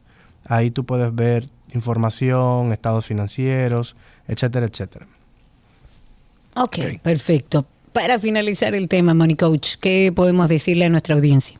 Mira, yo le diría que aunque esto a mucha gente le puede dar miedo, es la primera vez, yo diría que estamos en pañales todavía, es la primera vez, es cierto, pero que ahora mismo la curva de aprendizaje va a ser muy chula, porque tú te vas a sentir acompañado. Tú puedes estar haciéndolo por primera vez, pero asimismo las AFP por primera vez van a invertir en acciones también, los bancos también. Entonces, eso es, esa compañía, esa conversación, ese que aparezca mucho en la prensa, hace que esa curva de aprendizaje se vuelva más tolerable. Entonces, yo diría que por lo menos para aprender se invierta una cantidad que a ti no te dé temor tú arriesgar. Exacto, que, que, sea una cantidad con la cual tú te sientas cómodo o cómoda al momento de tú decir, bueno, si pierdo, pierdo, si gano, gané muchísimo. Exacto, exacto. Y que sea simplemente para tú probar, porque para mí, hasta que tú no pones la nalguita en el fuego, el aprendizaje no es tan, tan real. Entonces, y evidentemente que lo hagas con intención de educarte. Que tú digas, ok, puse esta pequeña postura aquí, pero déjame yo entonces leer más de esto, ir a la llamada de inversionista, conectarme por Zoom, si será por Zoom, para yo realmente empaparme de esto. Porque se ve interesante y se ve como una oportunidad de la gente acercarse mucho más todavía a las finanzas.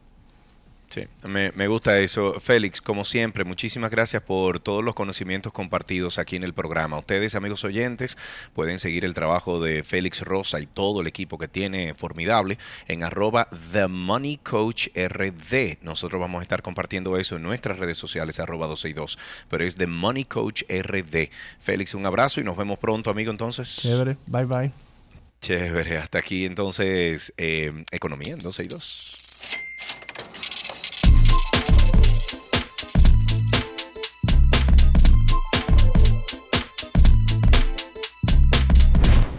Todo lo que quieres está en 262.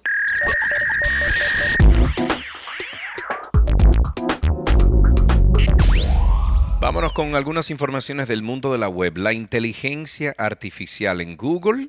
Hmm, Karina, este te va a gustar. No, no me gusta, no me gusta. Ya está siendo aplicada en varias de sus plataformas para mejorar sus capacidades e incluso ampliar sus funciones para el beneficio de los usuarios, porque para eso está la inteligencia artificial, para Mira ayudarnos vos. a nosotros. Si no lo controlamos, no, no nos van a ayudar, nos van a invadir. Bueno, a la lista conformada por el buscador, o sea, el buscador de Google y todas las aplicaciones de Workspace, se suma Google Fotos. Esta plataforma utilizará un sistema mejorado de reconocimiento facial para no solo identificar rostros que se, le, que se encuentren parcialmente ocultos, sino que además se aplicará en personas que se encuentren de espaldas en la fotografía. Wow. No está bien eso, Esto aumenta la precisión con la que se pueden generar álbumes que tengan a ciertas personas en específico. La característica que ya se está desplegando en algunas zonas de Estados Unidos y se espera que pueda acceder eh, o, o- o que pueda accederse en otros países, utiliza la inteligencia artificial para identificar a las personas basándose en aspectos relacionados como la ubicación, o sea, dónde se tomó la fotografía, la hora a la que fueron capturadas las imágenes e incluso la apariencia aproximada que pueda tener con alguien previamente identificado. En los casos en los que Google logra etiquetar a una persona de espaldas, Dentro de una fotografía se mostrará una etiqueta que incluya una sección en miniatura de una fotografía previa en la que se puede ver el rostro del usuario.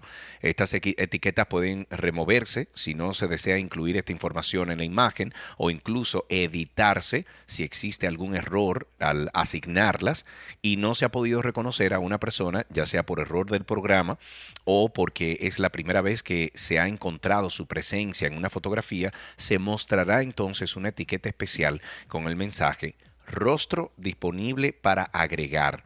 Entonces, Dios según mío. Android No me Authority, gusta, no me gusta. bueno, no, no, no, no, No. es chévere.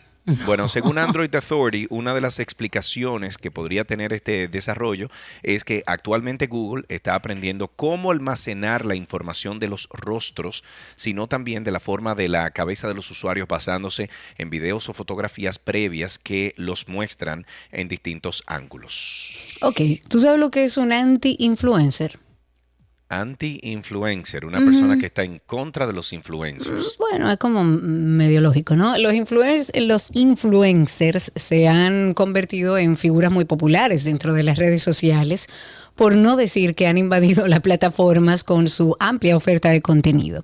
Ya la conexión digital permite que establezcan una relación bastante cercana con sus seguidores y al mismo tiempo ellos ejercen poder sobre sus decisiones de consumo. Pues ahora hay una tendencia en redes, sobre todo en TikTok, que se hacen llamar anti-influencers. Y básicamente son todo lo contrario a un influencer. Y usted se preguntará, entonces, frente a este bombardeo de contenido que muchos consideran incluso engañoso, los anti-influencers o desinfluencers, como también le llaman, han llegado para desmentir y validar los productos y reseñas que realizan muchos de los creadores de contenidos. Para que tengan una idea, si Sergio sale mañana, mira este producto a lo mejor del mundo porque me quitó la mancha de la cara y esto es excelente y no sé qué cosa, sa, sa, y terminó el anuncio ahí ellos se encargan de comprobar la veracidad de lo que tú estás Ah, pero eso diciendo. está bien, eso no está mal. Está bien, esos son los anti-influencers. O sea, ellos dicen, ok, vende, pero vende a conciencia.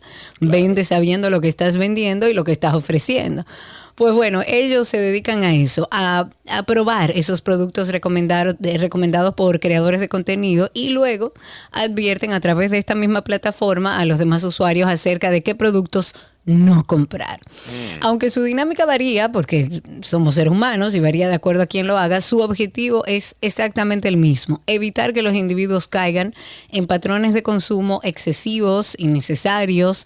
La expresión anti-influencer se ha vuelto tendencia en los últimos días. Sin embargo, algunos influencers se han sentido como medio aludidos por esta forma de crear contenido y han empezado a denunciar esas cuentas que están administradas por los supuestos o llamados anti-influencers.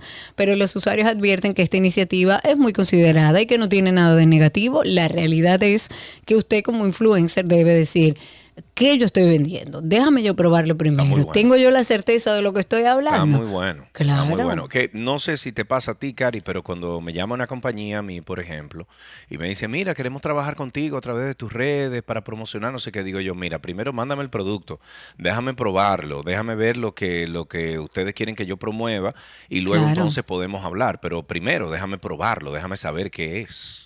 Sí, claro, lógico. Antes de finalizar, ya conocen ustedes que son los anti-influencers. Vamos a recordarles de nuestro podcast de Karina y Sergio After Dark. Oye, cuando tú sugeriste de que vamos a hablar de esto, digo yo, bueno, Karina está chipeando. Pero bueno.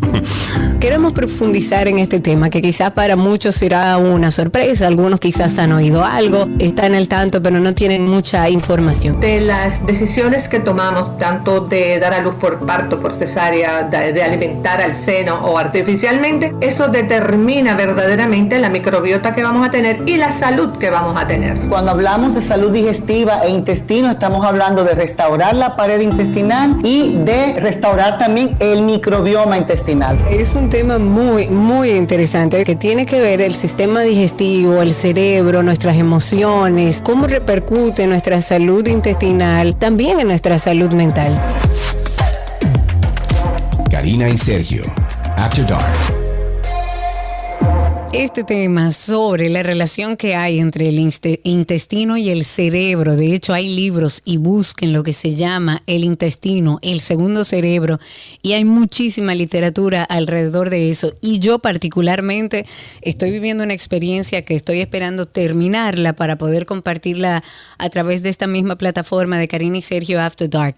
Como ustedes saben y como yo he sido bastante abierta con estos temas de salud mental, yo he vivido unos años eh, de mucho retos alrededor del tema del trastorno por ansiedad generalizada y buscando herramientas en todas las cosas eh, que, he conseguido, eh, me he dado cuenta que sí, que realmente la salud mental muchas veces tiene que ver con la salud de nuestros intestinos. Yo estoy en un proceso de sanar el intestino después de advertir que tenía una situación que tenía que atender. Y señores, miren, yo llevo poco tiempo, no he terminado, no me he regulado del todo a nivel de, de intestinos con mi doctor. Sin embargo, ya hoy yo siento la mejoría me siento con más energía, me siento eh, mucho menos atada, mi cabeza está más tranquila.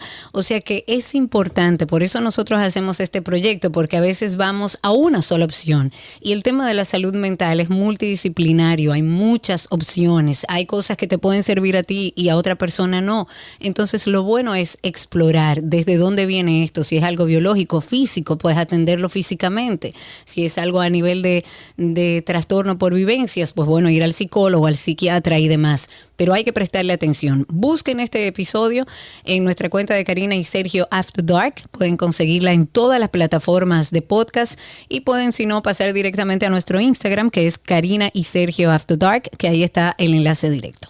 Ok, hasta aquí entonces lo mejor de la web en 12 y 2.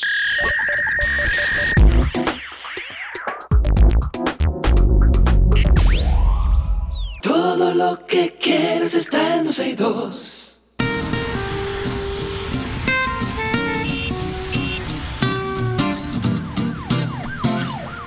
Estamos en Tránsito y Circo. Ustedes comiencen a llamar al 809-562-1091. 809-562-1091, que es el teléfono aquí en 12 y 2. Comiencen a llamar y cuéntenos cómo está, eh, cómo está la calle, cómo está eso allá afuera, cómo está el calor. 809-562-1091. Se hace mucho Qué calor. que está haciendo. 809-562-1091, tal como dice Sergio, y a través de Twitter Spaces, que ya tenemos por ahí a nuestro amigo, déjame ver, Gabriel Rodríguez, que está ahí con nosotros. Adelante, Gabriel, te agarré ahí entrando. Cuéntanos. Gracias, Karina, gracias, Sergio. Quiero exponerle y al mismo tiempo hacerle una pregunta eh, con relación a esto de la procuradora, las amenazas y esas cosas. Entonces, se descubrió que, por ejemplo, Nino Come Mezcla ahora mismo es un narcotraficante que tiene en Santiago. ¿Cómo es que se llama, muchacho? Espérate, Gabriel. Nino Come Mezcla.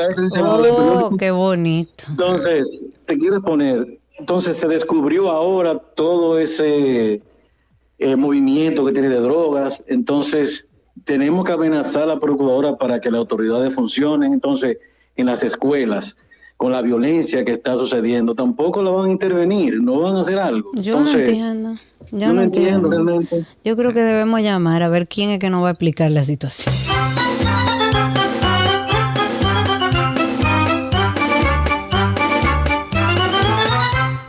Llamen al Ojo. 809-562-1091, 809-562-1091 es el teléfono aquí en 12 y 2. Llamen ahora y cuéntenos cómo está eso para allá afuera. ¿Ibas a decir, Karina? Te interrumpo. Iba a decir que, ojo, cuando se habla de la procuradora, todo este movimiento yo lo aplaudo porque no podemos llegar a donde la criminalidad y el narcotráfico ejerza temor y presión a las autoridades que están llamadas a controlar eso. Pero sí estoy de acuerdo de que hay situaciones en nuestro país que merecen de intervenciones. Y la que mencionaba nuestro oyente Gabriel, pues evidentemente es una. 809-562-1091. Ok, comentar algunas cosas. La Junta Central de Electoral y la Organización de Estados Americanos, OEA, firmaron el día de ayer un acuerdo de cooperación técnica que permitirá desarrollar mecanismos de colaboración en materia electoral de cara a los procesos electorales que desarrollará la República Dominicana el año próximo. El convenio tendrá énfasis en apoyo a las direcciones de informática y elecciones de la Junta Central Electoral que permitirá a las dos instituciones desarrollar mecanismos de cooperación, intercambiar experiencias, material bibliográfico e información con relación a programas de trabajo, entre otros. Y de su lado, el presidente de la Junta Central agradeció la realización de estos esfuerzos en cooperación con la OEA y el órgano electoral dominicano que se concretan en hechos y realidades efectivas. Al destacar la importancia del acuerdo, recordó que en República Dominicana se realizan en febrero próximo elecciones municipales y para mayo próximo las elecciones presidenciales y congresuales y para junio una posible segunda vuelta electoral de ser necesario. Yo espero que todo eso ayude, ¿Qué? que todo siempre es un bobo y siempre hicimos esto y compramos estos equipos estas cosas y siempre lo mismo. 809-562-1091. Cuéntenos cómo está la calle, cómo está el tránsito y el circo. Un recordatorio amistoso.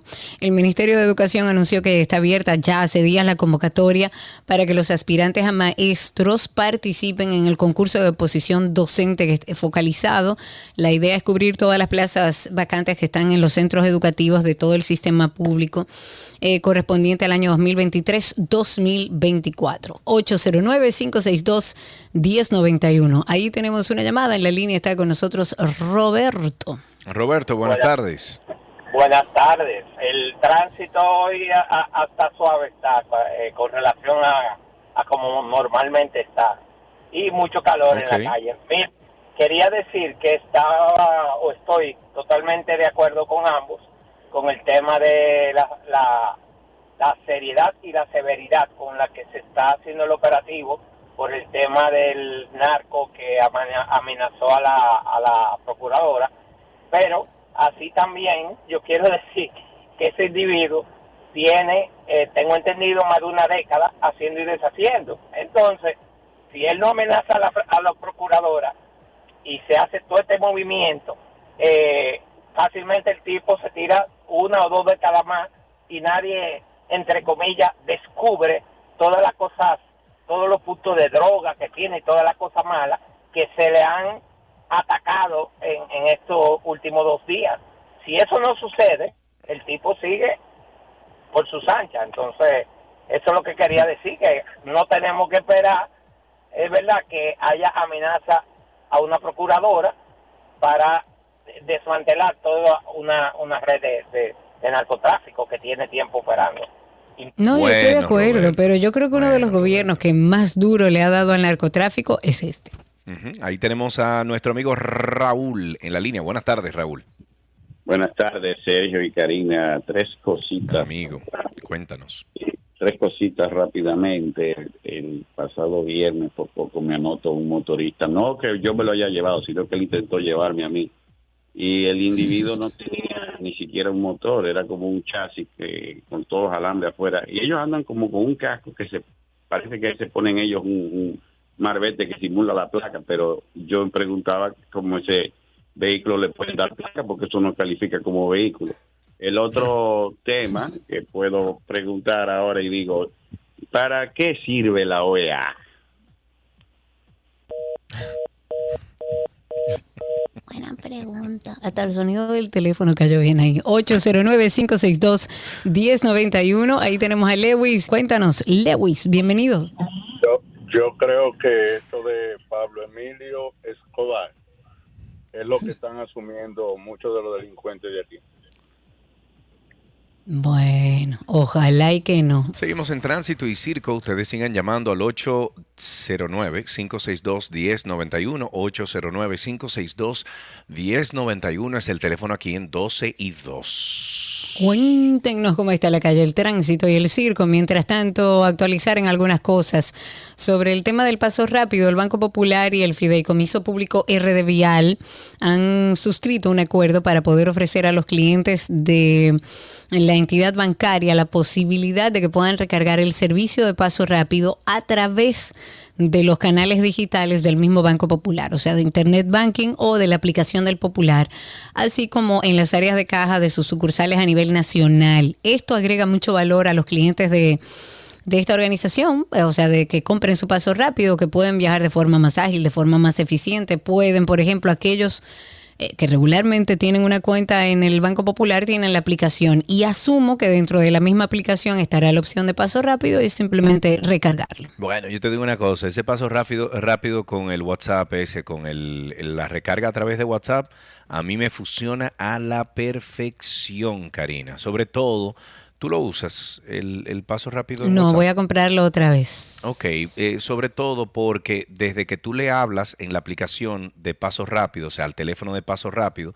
lo primero que te hace es desplegarte un, un menú, tú no tienes que escribir nada, sino que le tienes que dar clic, clic, clic, clic, clic, y ya cuando tú tienes establecida la cuenta, que tú tienes tu tarjeta de crédito ahí dentro y todo, ya lo, tú tomas 15 segundos para recargar el, el paso rápido y se ve reflejado. Ellos dicen que 10 minutos, pero yo he comprobado que al minuto ya se ve reflejado en los diferentes peajes.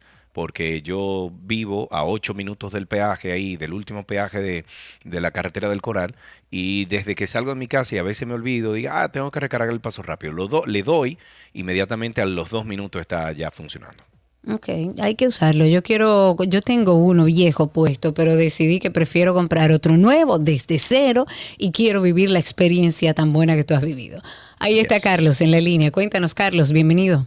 Muy buenas tardes, todo el camino con la 91. Pues Amén. bien, Gracias. Bien, eh, algo interesante, yo quería llamar cuando estábamos hablando del café, porque hubo algo que ayer a mí tem- temprano en la mañana me agrió un poquito el café, pero fue sencillo, fue fue escuchar fue escuchar a unos comentaristas de televisión hablando de la culpabilidad de los gobiernos ni los transhonestos, ni los pseudolíderes actuales, ni los transhonestos anteriores, ni los pseudolíderes actuales eh, son culpables de la, del deterioro de la familia per se. ¿Por qué? Yo nací en los 80 de padres que no fueron lo más funcionales posible, pero había un interés. Mi colegio, mi escuela pública me quedaba a kilómetros y nunca había, casi nunca había cin- 15 centavos para ir a, en, el, en el carretón, como era San Francisco de Macorís y sencillamente yo me pude formar porque tenemos una universidad que con 5, 6, 10 dólares podemos pasar un semestre y no me diga a mí que una gente, si tú te le acercas, no te van a ayudar. Una, dos, y tenemos a Infotep que tiene todos los cursos a vivir por haber. Es decir, el que un, un jovencito de 14, 15, 16, 18, 20 años no quiera formarse, no es culpa de un gobierno porque vivimos en democracia. Ahora, tú me dices una dictadura tipo Nor- eh, Corea del Norte, no te digo, pero es mucha responsabilidad de aquellos que liderean esos hijos, es que inculcarle el crecimiento. Gracias. Excelente, gracias por esa opinión, Carlos. También tenemos a mi tocayo Sergio en la línea. Buenas tardes, Sergio, adelante. No los vi a ninguno de los dos, por Bani. A Sergio se excluye porque estaba en Rentárica, Nueva York. Gracias. Ay, sí, es gracias, verdad. Gracias, pero es que imagínate. Ay, los mangos. Mándenme un par de mangos de baní, hombre. Cuéntame, tocayo. Déjame, déjame ver si yo hago magia y caigo por allá. Ay, por favor. Un Cuéntanos. consejito, padres, ustedes que piensan enviar a su menor de edad fuera del país, hagan las cosas con tiempo. La plataforma está media chueca. me refiero a que lo que tú podías hacer en línea y pagar todo en línea, ya tú subes la información, pero no puedes pagar. Tienes que hacer tu fila en el banco y pagar el impuesto. Y depositarlo físicamente. En un, en almacén, en un almacén con un abaniquito, ahí en la que me tocó a mí, en Malecon Center, Ujú. que lo que da es pena y vergüenza. Hagan Qué las cosas con tiempo, compren su boleto ahora para agosto y hagan la gestión desde ahora para ver si antes que el niño se vaya, ustedes tienen el, el- el permiso oficial. Es complicado. Buenas es muy complicado. Muchísimas gracias. Una llamada más. Tenemos a Julio. Pueden seguir llamando al 809-562-1091. 809-562-1091 es nuestro teléfono aquí en 262. Ahí está Julio. Buenas tardes, Julio. Buenas tardes, hermano mío. ¿Cómo están ustedes? Estamos vivo y en Vivo, bendición, y amigo. nómina. Así es, cuéntanos. Dos, co- dos cosas, mi hermano. Este señor, el de industria y comercio, indiscutiblemente le cree Hito. que somos retardados mentales. ¿Y por qué? Oh, por eso Verdugo dice, no sé si fue el sábado, que va por mil y pico millones. Yo ni caso le puso por hablador de- del subsidio a- para que no suban el pan. Él no se ha enterado que el pan hace mucho, que, que después que llegó este gobierno está a 2 por 15 y mucho más pequeño. Balbarazo. Ok. Gracias por su llamada.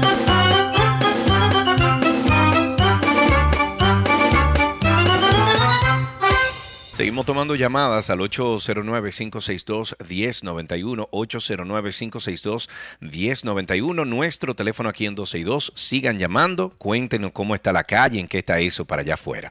809-562-1091. Vamos a ver si no se oye el abanico. No, bueno, se oye un poquito, pero no, no molesta, no molesta. 809-562-1091. Cuéntenos cómo está todo allá afuera, cómo está el tránsito y el circo. Tenemos en la línea a Franklin. Cuéntanos, Franklin, bienvenido. Gracias. Fiel oyente de ustedes. Señores, el número 15 es el número triste de estos días. Acuérdense que 15 años tenía la niña que ayer encontraron, me parece que fue que era americana ella, que el, el camionero la violó como tres veces. Y entonces ayer aquí mismo, yo soy de provincia de Mano Mirabal, o sea, soy de la capital, pero vivo aquí. Eh, una niña de apenas 15 años se da un tiro en la cabeza. Lamentable. Entonces tenemos que Y no hablamos... eh, con nuestra con nuestra juventud que hay, algo está pasando con los niños porque inclusive Claro que hace sí. un par de días eh, también otro niño se ahorcó no sé si ustedes oyeron el comentario también No lo oí. Yo no lo oí. La verdad es que eh, eh, es un es un problema. Muchas gracias por tu llamada, Franklin, y estoy y coincido contigo con esa cuestionante de qué es lo que está pasando con nuestra juventud. Yo creo que hay dos pilares importantes. El tema de la educación en nuestro país no se ha trabajado. Seguimos dando una educación que no le sirve para nada a nuestros niños, para esta eh, para este mundo digital no les sirve.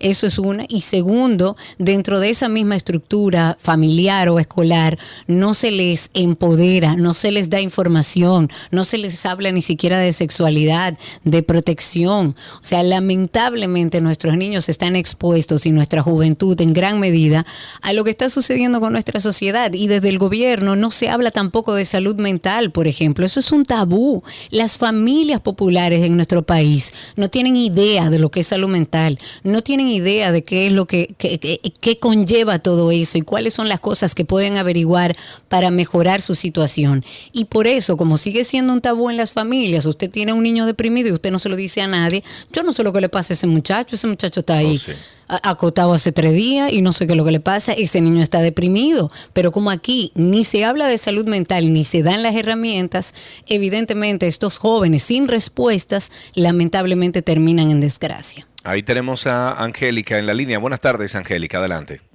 Sí, buenas tardes. Muchas gracias Saludos. por su trabajo y la y el seguimiento que le dan a todo. Eh, Gracias. Un ejercicio de memoria solamente. Eh, por ejemplo, las superintendencias son instituciones que fiscalizan las empresas privadas para que se cumplan las normas en beneficio de los derechos de los consumidores. Pero asimismo, eh, es- ¿dónde están las superintendencias del gobierno? ¿Cuáles son? ¿Dónde están las superintendencias de, del sistema legislativo, del sistema ejecutivo? ¿Quién los fiscaliza? ¿Quién los revisa a ellos? Porque, por ejemplo, eh, nuestras estimadas Jenny Berenice y la otra señora eh, hacen un buen trabajo a nivel persecutor, pero es después de. Entonces, ¿dónde están esas instituciones que revisan antes de, que revisan el poder judicial? ¿Dónde están? ¿Cuáles son? Porque necesitamos algo que, que los regule, que los revise, que, que les diga, miren, cumplan las leyes. Que son...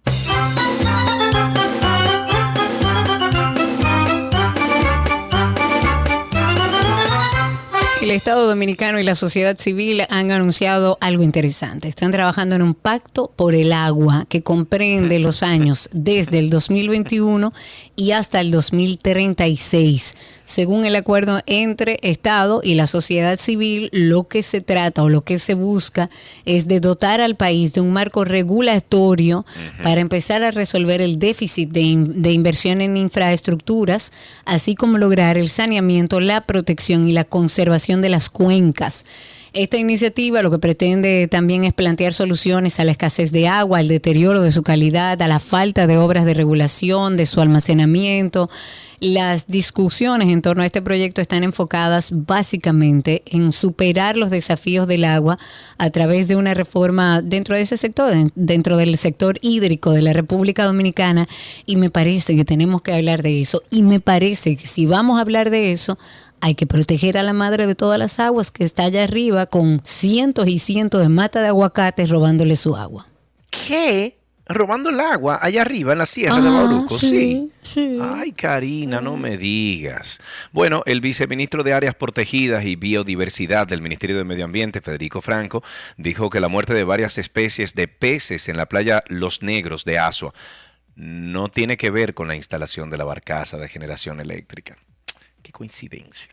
Federico Franco dijo que la causa fue un aumento de temperatura producto de la acumulación de sargazo que consume el oxígeno y que tiende a traer peces flotando. El técnico de medio ambiente dijo que afirma que se cree que la muerte de 50 peces encontrados tiene que ver con la gran acumulación de sargazo en los últimos meses. Sin embargo, hay que esperar el informe completo. Lo que pasa con esa opinión de Federico Franco es que los moradores de por ahí que tienen décadas pescando en esas aguas y que conocen esas aguas no por diablo, sino por viejo, dicen que eso es inusual y que eso está pasando luego de la instalación de esa, de esa barcaza de generación eléctrica de la empresa turca Karadeniz Powership. Qué coincidencia. Qué es una coincidencia. Es una coincidencia. Yo he validado esta información con algunos cercanos ambientalistas que han dicho que lo que dice eh, Federico es correcto. Lo que pasa es que, tal como dices tú, llama mucho la atención la coincidencia de que suceda eh, justo cuando se instala esta barcaza. Ahí tenemos a- en la línea a Miguel, luego pasamos con nuestro amigo Joaquín. Miguel, cuéntanos. ¿Cómo están? Eh, Bien, Miguel, cuéntanos. Sobre la regulación del recurso de agua en el país. Ojalá que se haga, porque tenemos más de 30 años esperando una ley que regule el... Claro. Ay, se, se cayó esa llamada, pero por supuesto que sí, es validísimo. Y, y de hecho estamos tarde, tenemos que trabajar en eso, pero yo insisto en que no mo- podemos hablar de, una, de un proyecto que tenga que ver con ese recurso sin empezar por allá arriba, donde está de verdad la madre de todas las aguas, que seguimos dándole vuelta a eso por intereses particulares. Ahí está Joaquín a través de Twitter Spaces. Adelante, amigo, cuéntanos. Buenas tardes, amiga. Buenas tardes, Sergio. Saludos. ¿Cómo le van por allá? Tutto bene, tutto bene. Eh, bene, bene. Ah, tres cositas. Uno por la educación, eh, otra es porque te acabo de mandar una foto, Karina, ahí. Que Ujú. pedí tu ma- Me Me- mandaste me una foto abusadorcito de una mata llena de mango, pero eso no es de verdad, ¿no? Tú eres malo.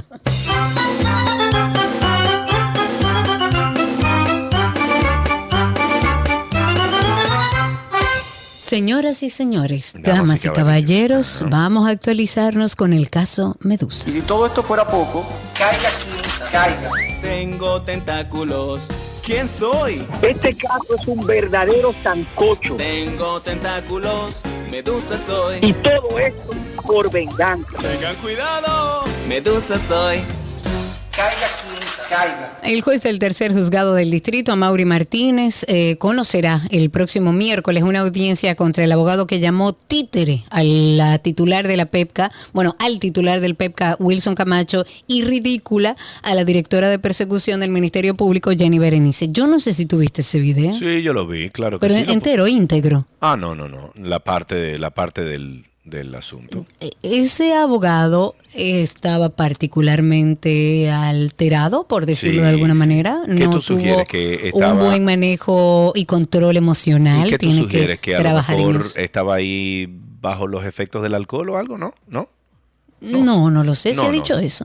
No, no, no, no, no se ha dicho eso, te digo, porque a lo mejor es un comportamiento no usual para el Muy señor. errático y muy inusual. Y el juez tuvo que hacer un desorden ahí para poner en control esa audiencia. Pero bueno, se va a empezar ahora el próximo miércoles esta audiencia contra este abogado que le dijo títere a Camacho, ridícula a Jenny Berenice. El abogado que ofendió a estos representantes del Ministerio Público es en, en, en Manuel Vallejo. Emmanuel Vallejo Garib. Él representa a Jonathan Medina Reyes, Jonathan Loanders Medina Reyes, eh, Reyes, que es uno de los imputados del expediente que encabeza el ex procurador Jean Alain Rodríguez. Pero señores, si ustedes no lo han visto, la verdad es que yo, que el que me conoce, bueno, tú Sergio que me conoces y no me dejas mentir, yo soy fanática de seguir todas las audiencias, todos los procesos legales, me encanta ver audiencias y nunca vi algo similar. Sí, así es. Nunca vi algo similar. 809-562-1091, 809-562-1091, nuestro teléfono aquí en cabina, 809-562-1091. Hoy Chiqui está en cabina y entonces, sí, sí, una chismosa de patio, así mismo, eso fue. Sí, una chismosa de patio, lo que padece Karina. El Ministerio de Educación licitará 400 aulas móviles para cubrir la demanda de espacios en las zonas de mayor población estudiantil y así, y así prever el déficit que se registró al inicio de año escolar que finaliza, que obligó el uso de centros privados. En los últimos tiempos, dada la migración o movilidad de familias a regiones o de regiones fronterizas a las áreas urbanas y de repunte económico como Santiago, Bávaro, Punta Cana, muchos planteles de lugares apartados han quedado con menos alumnos mientras otros se ven superpoblados. En esta situación se encuentra la ciudad Juan Bosch, donde no se contemplaron los planteles necesarios y ahora se llevará la alternativa de aulas móviles, que eso va a durar dos días y se va a de- decalabrar. Pero Como ¿por además, qué, Sergio? Deja tu negatividad. Karina, mi amor, un aula móvil No me digas, mi amor. ¿Qué dime pasa una- con el aula- aula móvil? ¿En otros lugares se utiliza? Está, está bien. Entonces, dentro de unos meses, cuando salga la información, tú me vas a decir, conchale, tenías razón, serio. Pero dice el ministro Ángel Hernández, cariñosamente Mr. Miyagi, adelantó que igual tendrán que alquilar módulos para la aplicación del nivel inicial de 3 a 5 años que se anunció, ya que las nuevas aulas con ese fin no han avanzado al ritmo que proyectaron. Ahí tenemos en la línea a Miguel y luego pasamos a Twitter Spaces. Adelante, Miguel, cuéntanos. Quería comentar algo más. Eh, como se acerca la fecha de mañana de el Día Mundial de Donantes de Sangre, todas las personas que puedan, hay una campaña en el Hospital in- Infantil Robert Rick Cabral que está colectando sangre del, desde hoy hasta el 18 de junio. Son nada más son 30 minutos y tú puedes salvar la vida de tres niños con tu, tu aporte. Maravilloso, gracias por esa información, muchísimas gracias. Tenemos a Carmelo que está a través de Twitter Spaces. Adelante, Carmelo, habilita tu micrófono, cuéntanos. Eh, sí, sobre el tema de la basura en las... Ay, Carmelo, pa- parece que no tienes buena señal. Si puedes acercarte a una ventana que podamos escucharte mejor. Eh, sí, eh, quería mencionar sobre el tema ujú. y las áreas que uno visita, eh, playa, aquello que lo otro. Yo pienso que cada persona que genere basura por alguna visita que se haga en alguno de esos lugares debe llevarse su basura para su casa. Pero claro, Y luego que la lleve a su casa, debe clasificarla y meterla en un contenedor. Ya está pidiendo demasiado, Carmelo. No, no, es que hay que empezar por algo. Hay que No, empezar por ahí. totalmente, pero lo primero que tenemos que hacer es educar, gracias Carmelo, empezar a educar a la gente a que no deje la basura, por lo menos lleve, llévela hasta un zafacón. Eso es lo primero, para después empezar a hablar de temas de separación de mochilita, Usted basura. la mete en, en la neverita que usted lleva y después la Exacto, descarta. usted guarde todo ahí en la descarta. Atención, reitero, lo dije hace un momentito en este mismo espacio de 12 y 2. Ojalá turismo, la alcaldía de la zona, medio ambiente o a quien le duela. Estuve por Playa al Valle y dan ganas de llorar la cantidad de basura que hay en el lugar, hasta pañales sucios pañales desechables en las piedras de Playa El Valle. Es una pena, lamentablemente aquí estamos hablando ahora de, de una norma que hay que hacer, que va a tardar yo no sé cuántos años para empezar a eliminar el plástico de un solo uso. Señores, en Singapur usted tira un chicle y va preso. Va preso muerto, lo matan. En Singapur, usted, es más, usted cupe y tiene que pagar mil euros. Que sepa. Entonces, tenemos que educarnos, empezar un proceso de educación y de sistema de consecuencias paralelo para que la gente, o a la buena o a la mala, aprenda que su basura es suya, que usted no puede dejarla en la playa, que usted no puede dejarla ahí porque el mar se la lleva y ya, ah, ya desapareció, ya no la tengo conmigo, resuelto el problema. No es así. No es así. 809-562-1091. 809-562-1091 es el teléfono aquí en 12 y 2. Pueden llamar al aire y pueden salir con nosotros. Dos llamaditas y finalizamos. 809-562-1091, nuestro teléfono aquí en 12 y 2. A Eh, través de Twitter Spaces también recuerden que estamos por ahí, pueden buscarnos como 12 y 2 en Twitter, por ahí nos escuchan y participan con nosotros en vivo. Yes, iba a decir, bueno, voy a decir que las candidaturas del Partido Revolucionario Moderno, PRM, a nivel senatorial, serán escogidas por esta organización por medio de encuestas, lo que indica que no serán sometidas a las primarias internas. Este documento fue enviado por el partido a la Junta Central Electoral. Dijeron que junto a las candidaturas presidenciales serán disputadas todas las diputaciones referentes a mm, nivel exterior, todas las regidurías y vocalistas. El partido también hizo referencia a los niveles de diputaciones y alcaldías, las cuales serían diputadas en, eh, disputadas en primarias en algunas demarcaciones. 809-562-1091, ahí nos escribe Carmelo y dice que nadie tiene que recoger la basura que generas en tu visita. Y yo estoy de acuerdo, yo soy de las que se lleva todo, yo voy tirando todo en el mismo bolso que llevé con mis Claro. cosas, voy tirando ahí todo. Pero óyeme, no pidamos tanto, el dominicano es limpio, de la puerta de su casa para adentro, de ahí para afuera él tira todo a la calle, porque ya ese no es su espacio. Y como ese es el hábito que hemos, eh, eh, que nos hemos acostumbrado durante tantos años, por lo menos acérquelo al zafacón.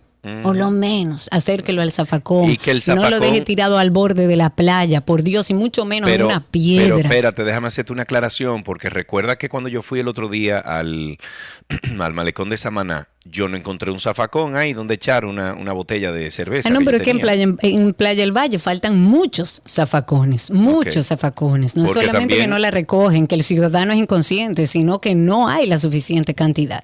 Porque también es tener las herramientas correctas para uno poder desechar la basura. Ahí tenemos a Paplum en la línea. Buenas tardes, Paplum. ¿Cómo estás, amigo? Hola, hola Sergio, hola Karina, hola Alan, hola a. Hola a Yo todos. vivo, estoy vivo, estoy por aquí. Yo lo sé. Calladito. Cuéntanos, Paplum.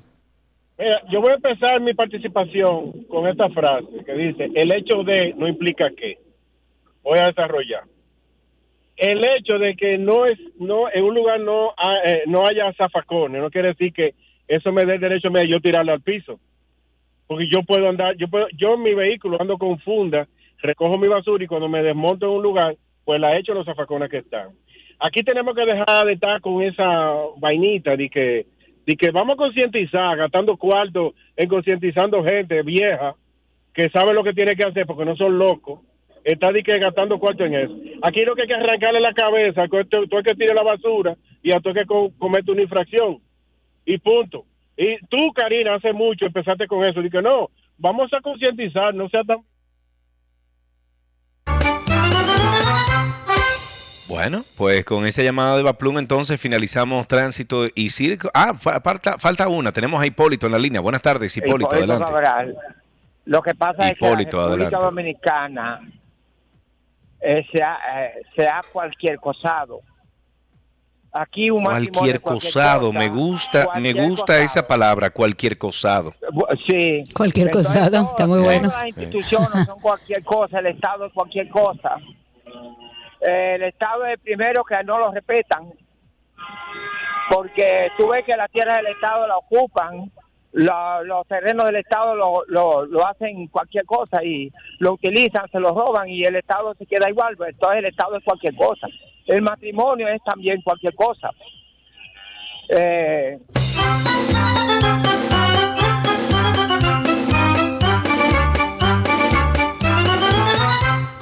Todo lo que quieres está en 12 y 2. Let's go. Let's go now.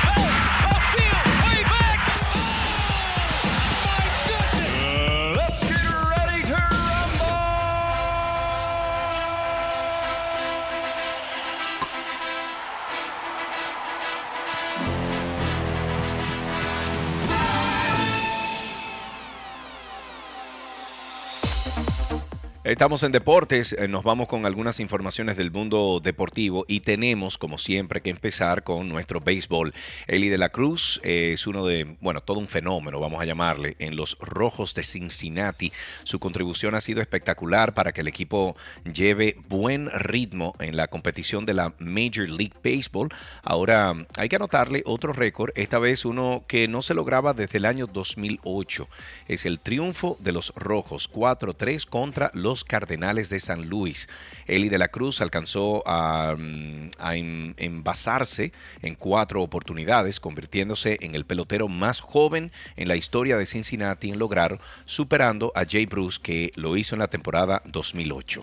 Vamos a hablar de los Juegos Centroamericanos. En 10 días nuestro país se va a convertir en la subsede de los Juegos Centroamericanos y del Caribe. Va a ser la tercera vez que se escoge República Dominicana como sede, ya que hace años se habían realizado en la capital en 1974, en 1986 eh, 86 en Santiago. Y en esta versión, en esta vigésima cuarta versión que va a concluir el 8 de julio, Santo Domingo va a acoger en sus instalaciones las disciplinas de taekwondo, de pentatlón moderno, de racquetball, ecuestre, hockey sobre césped, canotaje y tiro al plato. Y se espera que además de las jornadas deportivas que por ahí vienen ya, esos días serán especiales también para el turismo, la industria más sólida y de mayor crecimiento en la región. En diciembre del 2022 el gobierno a través del Ministerio de Deportes consignó un fondo especial de 210 millones de pesos para la rehabilitación de diferentes instalaciones de estos siete deportes.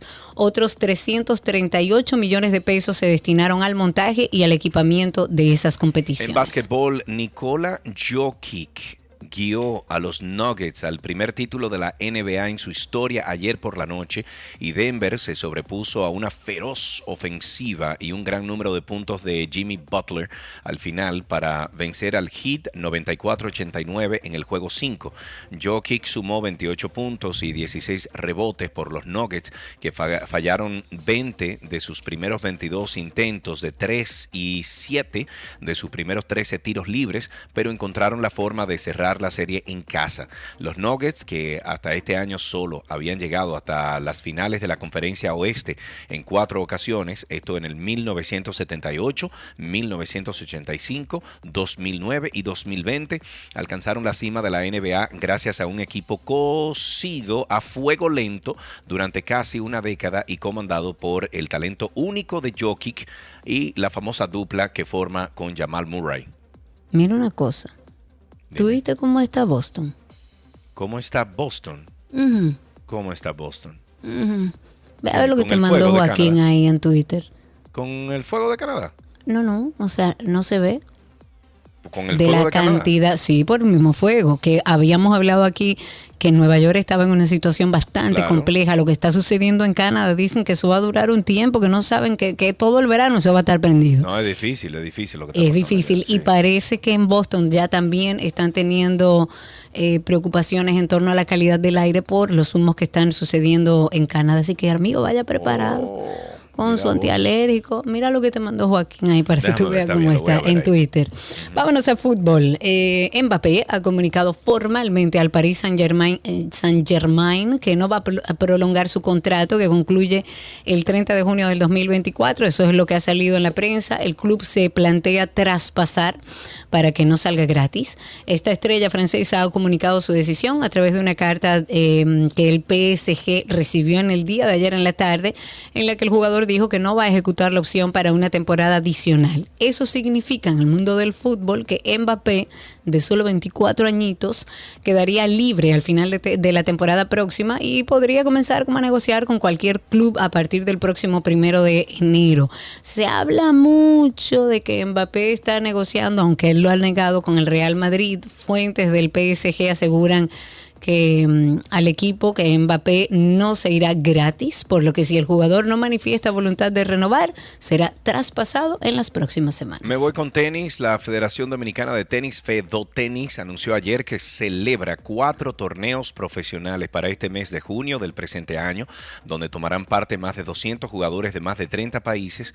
El primer torneo a celebrarse será desde el lunes 19 al 25 de junio en el Parque del Este, un evento M15 que reparte 15 mil dólares. En la misma semana se va a jugar en el Santo Domingo Country Club el torneo W25 que reparte 25 mil dólares para los ganadores. Siete días después se jugarán los torneos M25 en el Parque del Este y el W25 en el Santo Domingo Country Club el 26 de junio al 2 de julio. Mucha suerte. Mucha suerte. Para finalizar en voleibol, el seleccionado femenino de Polonia, número 8 en el ranking mundial, derrotó 3-1 este martes a nuestras eh, mujeres maravillosas, a la República Dominicana, en un reñido partido que duró casi dos horas. Corresponde al grupo 3 en el inicio de esta segunda semana de la Liga de Naciones. El conjunto dominicano descansa este miércoles, regresa a la cancha el jueves, o sea, mañana, cuando se enfrenta a Italia a las 8.30 de la mañana, hora dominicana. Es la tercera victoria que consigue el conjunto de Polonia, que sin dudas tuvo que batallar bien duro, sobre todo con sus bloques y su defensa, para sacar el partido a su favor. Por las caribeñas, que ahora tienen marca de 2-3, brillaron en la derrota. Brayelin Martínez con 20 puntos, Gaila González aportó 19 puntos, John Caira Peña anotó 14 y Gineiri Martínez con 7. El equipo criollo tuvo en sus filas, en su debut, a la estelar libero Brenda Castillo, quien irá tomando el ritmo de la justa en los próximos desafíos. Guay caramba. Bueno, con esto finalizamos entonces estas noticias del mundo deportivo, siempre eh, recomendándoles que escuchen nuestro Karina y Sergio After Dark. Nuevamente en este podcast en el que pretendemos siempre hablar de bienestar y de salud mental. Y justamente partiendo de esto queremos hablar del espectro de los trastornos por déficit de atención, popularmente conocido por las siglas de TDAH. El TDAH es una condición del neurodesarrollo, o sea que acompaña al individuo desde los primeros días de vida. ¿Cuáles son los síntomas? ¿Cómo puedo yo de adulto identificar? Espérate, aquí hay signos de alerta. Se caracteriza por una tríada, inatención, impulsividad e hiperactividad. Son buscadores de riesgo, le gustan los deportes extremos, pueden tener adicciones al sexo, al alcohol, al tabaco. Y a pesar de que la investigación sobre el TDA sigue progresando todos los años, hay mucha desinformación sobre este trastorno. Los adultos deben tener la suficiente capacidad como para determinar qué le está pasando, ir a buscar ayuda. Karina y Sergio, After Dark. Karina y Sergio After Dark está en todas las plataformas de podcast. Nos pueden buscar como Karina Larrauri o Sergio Carlo Podcast o sencillamente usted pone en el buscador de Google, usted pone ahí Karina y Sergio After Dark y voilà. Hasta aquí, deportes en 12 y 2. Let's go. Let's go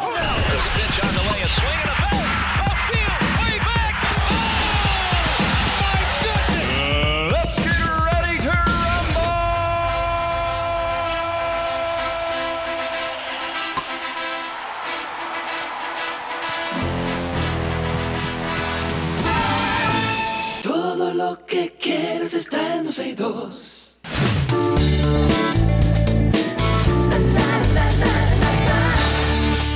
Las cosas empezaron a salirse un poco de control con un fan de Taylor Swift. Todo comenzó cuando un hombre de 33 años llamado Michel Tabel intentó entrar a uno de los conciertos, pero la seguridad del cantante o de la cantante lo retuvo. Bueno, pues recientemente se presentaron documentos judiciales que indican que este hombre fue el responsable de enviar imágenes de armas al equipo de la cantante y los amenazó con destruirlos. Pero no termina ahí. Hace pocos días, el padre de Taylor Swift recibió algunos mensajes de este hombre en los que le decía que su hija era un, a- eh, su alma gemela y que solamente él podría mantenerla segura. Familiares y, miembros del equipo del artista denunciaron que el acoso llegó demasiado lejos el 5 de mayo, cuando Tabel o Tabel se presentó en la casa de Taylor Sw- Swift y le dijo al equipo de seguridad que era periodista y que quería que eh, le dijeran a la cantante que estaba soltero. No sé cómo es la relación de entre periodista y soltero, pero vamos ahí, no hay problema. Eh. Ok, hablemos de la cantante Cher y su hijo Chas Bono, que van a ser productores ejecutivos de la película de terror Little Bites. Esto se va a estrenar a finales del 2024. La intérprete de Believe y su hijo están trabajando de la mano de la canta- del cantante Spider One, que va a dirigir la filmación y que lleva años planificando. El rodaje de la película va a comenzar en Los Ángeles en los próximos meses. Y según Cher, la película contará la historia de una madre que intenta proteger a su hija de las garras de un monstruo que solo aparece por las noches y se esconde en la casa de su abuela. Recientemente se confirmó que, aparte de producir, la cantante y su hijo tendrán un cameo, pero ellos confirmaron que será algo muy rápido, pues no quieren acaparar la atención del público. Ok, en otra noticia, la rapera Nicki Minaj ha sido víctima de una práctica cada vez más extendida y conocida como swatting. Swatting. Esto consiste en llamar a la policía o denunciar de manera falsa un delito con la esperanza de que bueno, se desencade- se desencadene una gran respuesta policial o incluso la movilización de un equipo SWAT. En este caso ha sido o han sido los servicios sociales los que recibieron una llamada anónima informando de un supuesto caso de abuso infantil en una vivienda ubicada en el área de Los Ángeles que resultó ser la mansión de Nicki Minaj que comparte con su esposo y su hijo de tres años. Los agentes se, se presentaron en la casa alrededor de las seis de la tarde para comprobar la veracidad de estas acusaciones y determinaron que no había nada por lo que había que preocuparse tras hablar con el matrimonio y ver al pequeño. Desde el departamento de policía han confirmado que se trata de otro caso de, apunta en el término, se llama swatting, swatting, y han recordado que este tipo de bromas pesadas suponen un una enorme pérdida de tiempo y recursos. Unas horas más tarde, otra persona llamó supuestamente al 911 para informar de un incendio en ese mismo lugar y se cree que Nicky ha emprendido acciones legales para encontrar al culpable. Ok, hablemos de Tenoch Huerta, que interpreta el personaje de Neymar en Wakanda Forever, que fue acusado de ser un depredador sexual. Este actor mexicano fue acusado de forma pública por la activista y música mexicana Elena Ríos y lo hizo a través de Twitter. Esta mujer acusa además a Poder Prieto, que es una organización de la que es promotor este actor, de haber utilizado su música sin su consentimiento, ya que nunca le pagaron su trabajo. Y según dice la activista, decidió desvincularse de esa organización por los problemas con el actor. La mujer denuncia en su cuenta de Twitter que pidió a este actor y su equipo que no publiquen nada sobre ella, pero dijo también que aún después de su salida y de las múltiples denuncias que hizo en contra del actor, el equipo intentó contactarla para, según ella, evitar escándalos por su película de Marvel. Ok, con esto finalizamos entonces estas noticias del mundo del entretenimiento. Sin embargo, queremos siempre invitarles a ustedes a que formen parte de nuestro Karina y Sergio After Dark. En Karina y Sergio After Dark nos hemos dado la tarea de investigar sobre uno de los riesgos asociados a la colocación de prótesis mamarias y es la enfermedad de implantes mamarios Breast Implant Illness. Sufrir de estos síntomas obviamente merma completamente la calidad de vida de la paciente y la pone en una situación muy, muy difícil. Tenía muchos problemas estomacales, rashes en la piel, fatiga constante, ansiedad, hasta depresión sin razón ni sentido, solamente como que me sentía tumbada porque sí. Testimonios alrededor de esto que son desgarradores y que hablan de que realmente luego de sacarse el implante han podido vivir su vida de una forma más óptima. Porque mi cuerpo a gritos me estaba pidiendo que por favor le diera tregua. No tenía ya cómo más decirme que no quería tener esas dos bolas bolas de plástico entre mi corazón y mis pulmones. Karina y Sergio. After Dark. Karina y Sergio After Dark está en todas las plataformas de podcast. Nos buscan en Google como Karina Larrauri Podcast o Sergio Carlo Podcast o sencillamente Karina y Sergio After Dark. Hasta aquí estas noticias del mundo deportivo, ¿Del mundo qué? de entretenimiento.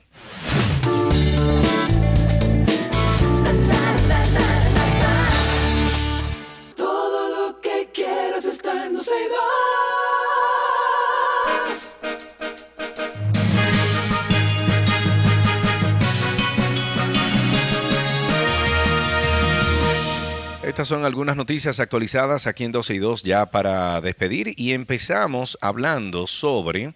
hmm, bueno, la Sala Penal de la Suprema Corte de Justicia conocerá este martes el pedido de extradición a los holandeses Denis Godí o Goede y Terence Angelo Richard de Viesdros o Vies-2 de los tres extranjeros acusados de narcotráfico, tráfico de armas, asesinatos y otros delitos en los Países Bajos. En otra información, el Ministerio Público ha informado que en el operativo que se desplegó este martes, mediante el cual se puso en marcha la operación Halcón, fueron recopiladas muchas evidencias de que estas organizaciones cometen crímenes e incluso amenazas a altos funcionarios del Estado, usurpando la identidad de líderes de organizaciones adversas con la intención de crear pistas falsas. Los allanamientos en el marco de esta operación iniciaron a partir de las 3.30 de la madrugada en Santiago, en San Cristóbal, Hermanas Mirabal, Duarte y La Vega y contó con requisas en el Centro de Corrección y Rehabilitación Najayo Hombres, en Rafey Hombres, Vista del Valle, La Isleta Moca, El Pinito, Cárcel Pública de La Vega, en los que los miembros de las diferentes estructuras criminales guardan prisión. Ok, el narcotraficante Joel Ambioris Pimentel, quien presuntamente habría amenazado a la procuradora Miriam Germán Brito, negó hoy que sea responsable de dicha amenaza y dijo que no tiene temas pendientes con la justicia. No, nada más que el, narcotraf- eh, el narcotraficante, pero no tiene pendiente con la Él, justicia. él- él no roba Muy motor. bien, muy bien. El Colegio de Abogados ha solicitado a la Procuraduría de la República que investigue urgente las graves denuncias de irregularidades durante el proceso para adquirir 1.050.000 libretas de pasaportes realizado por la Dirección General de Pasaportes. Qué rico todo. Y para finalizar, el Banco Central de la República Dominicansky informa que en los primeros cinco meses del año 2023, las remesas recibidas alcanzaron una cifra de 4.173 millones de dólares, exhibiendo un 2.9% de crecimiento respecto al mismo periodo del año anterior. Y les voy a decir lo que alguien dijo cuando hace un año y medio más o menos salió una noticia así de que, wow, habían aumentado la remesa. Eso no es necesariamente bueno, ¿eh? Que se esté mandando más dinero de fuera para acá. Eso quiere decir que aquí hay más necesidad. Ojo, Claro. más digo. Pero es bueno que vengan. Mm, Sí, pero eh, eso es que aquí hay más necesidad y más precariedad que los, Claro. eh, los familiares de fuera tienen que mandar más dinero para acá. Entonces, eso no es bueno. ¿Me entendiste? Sí, claro. Ok, muy bien. Hasta aquí estas noticias actualizadas.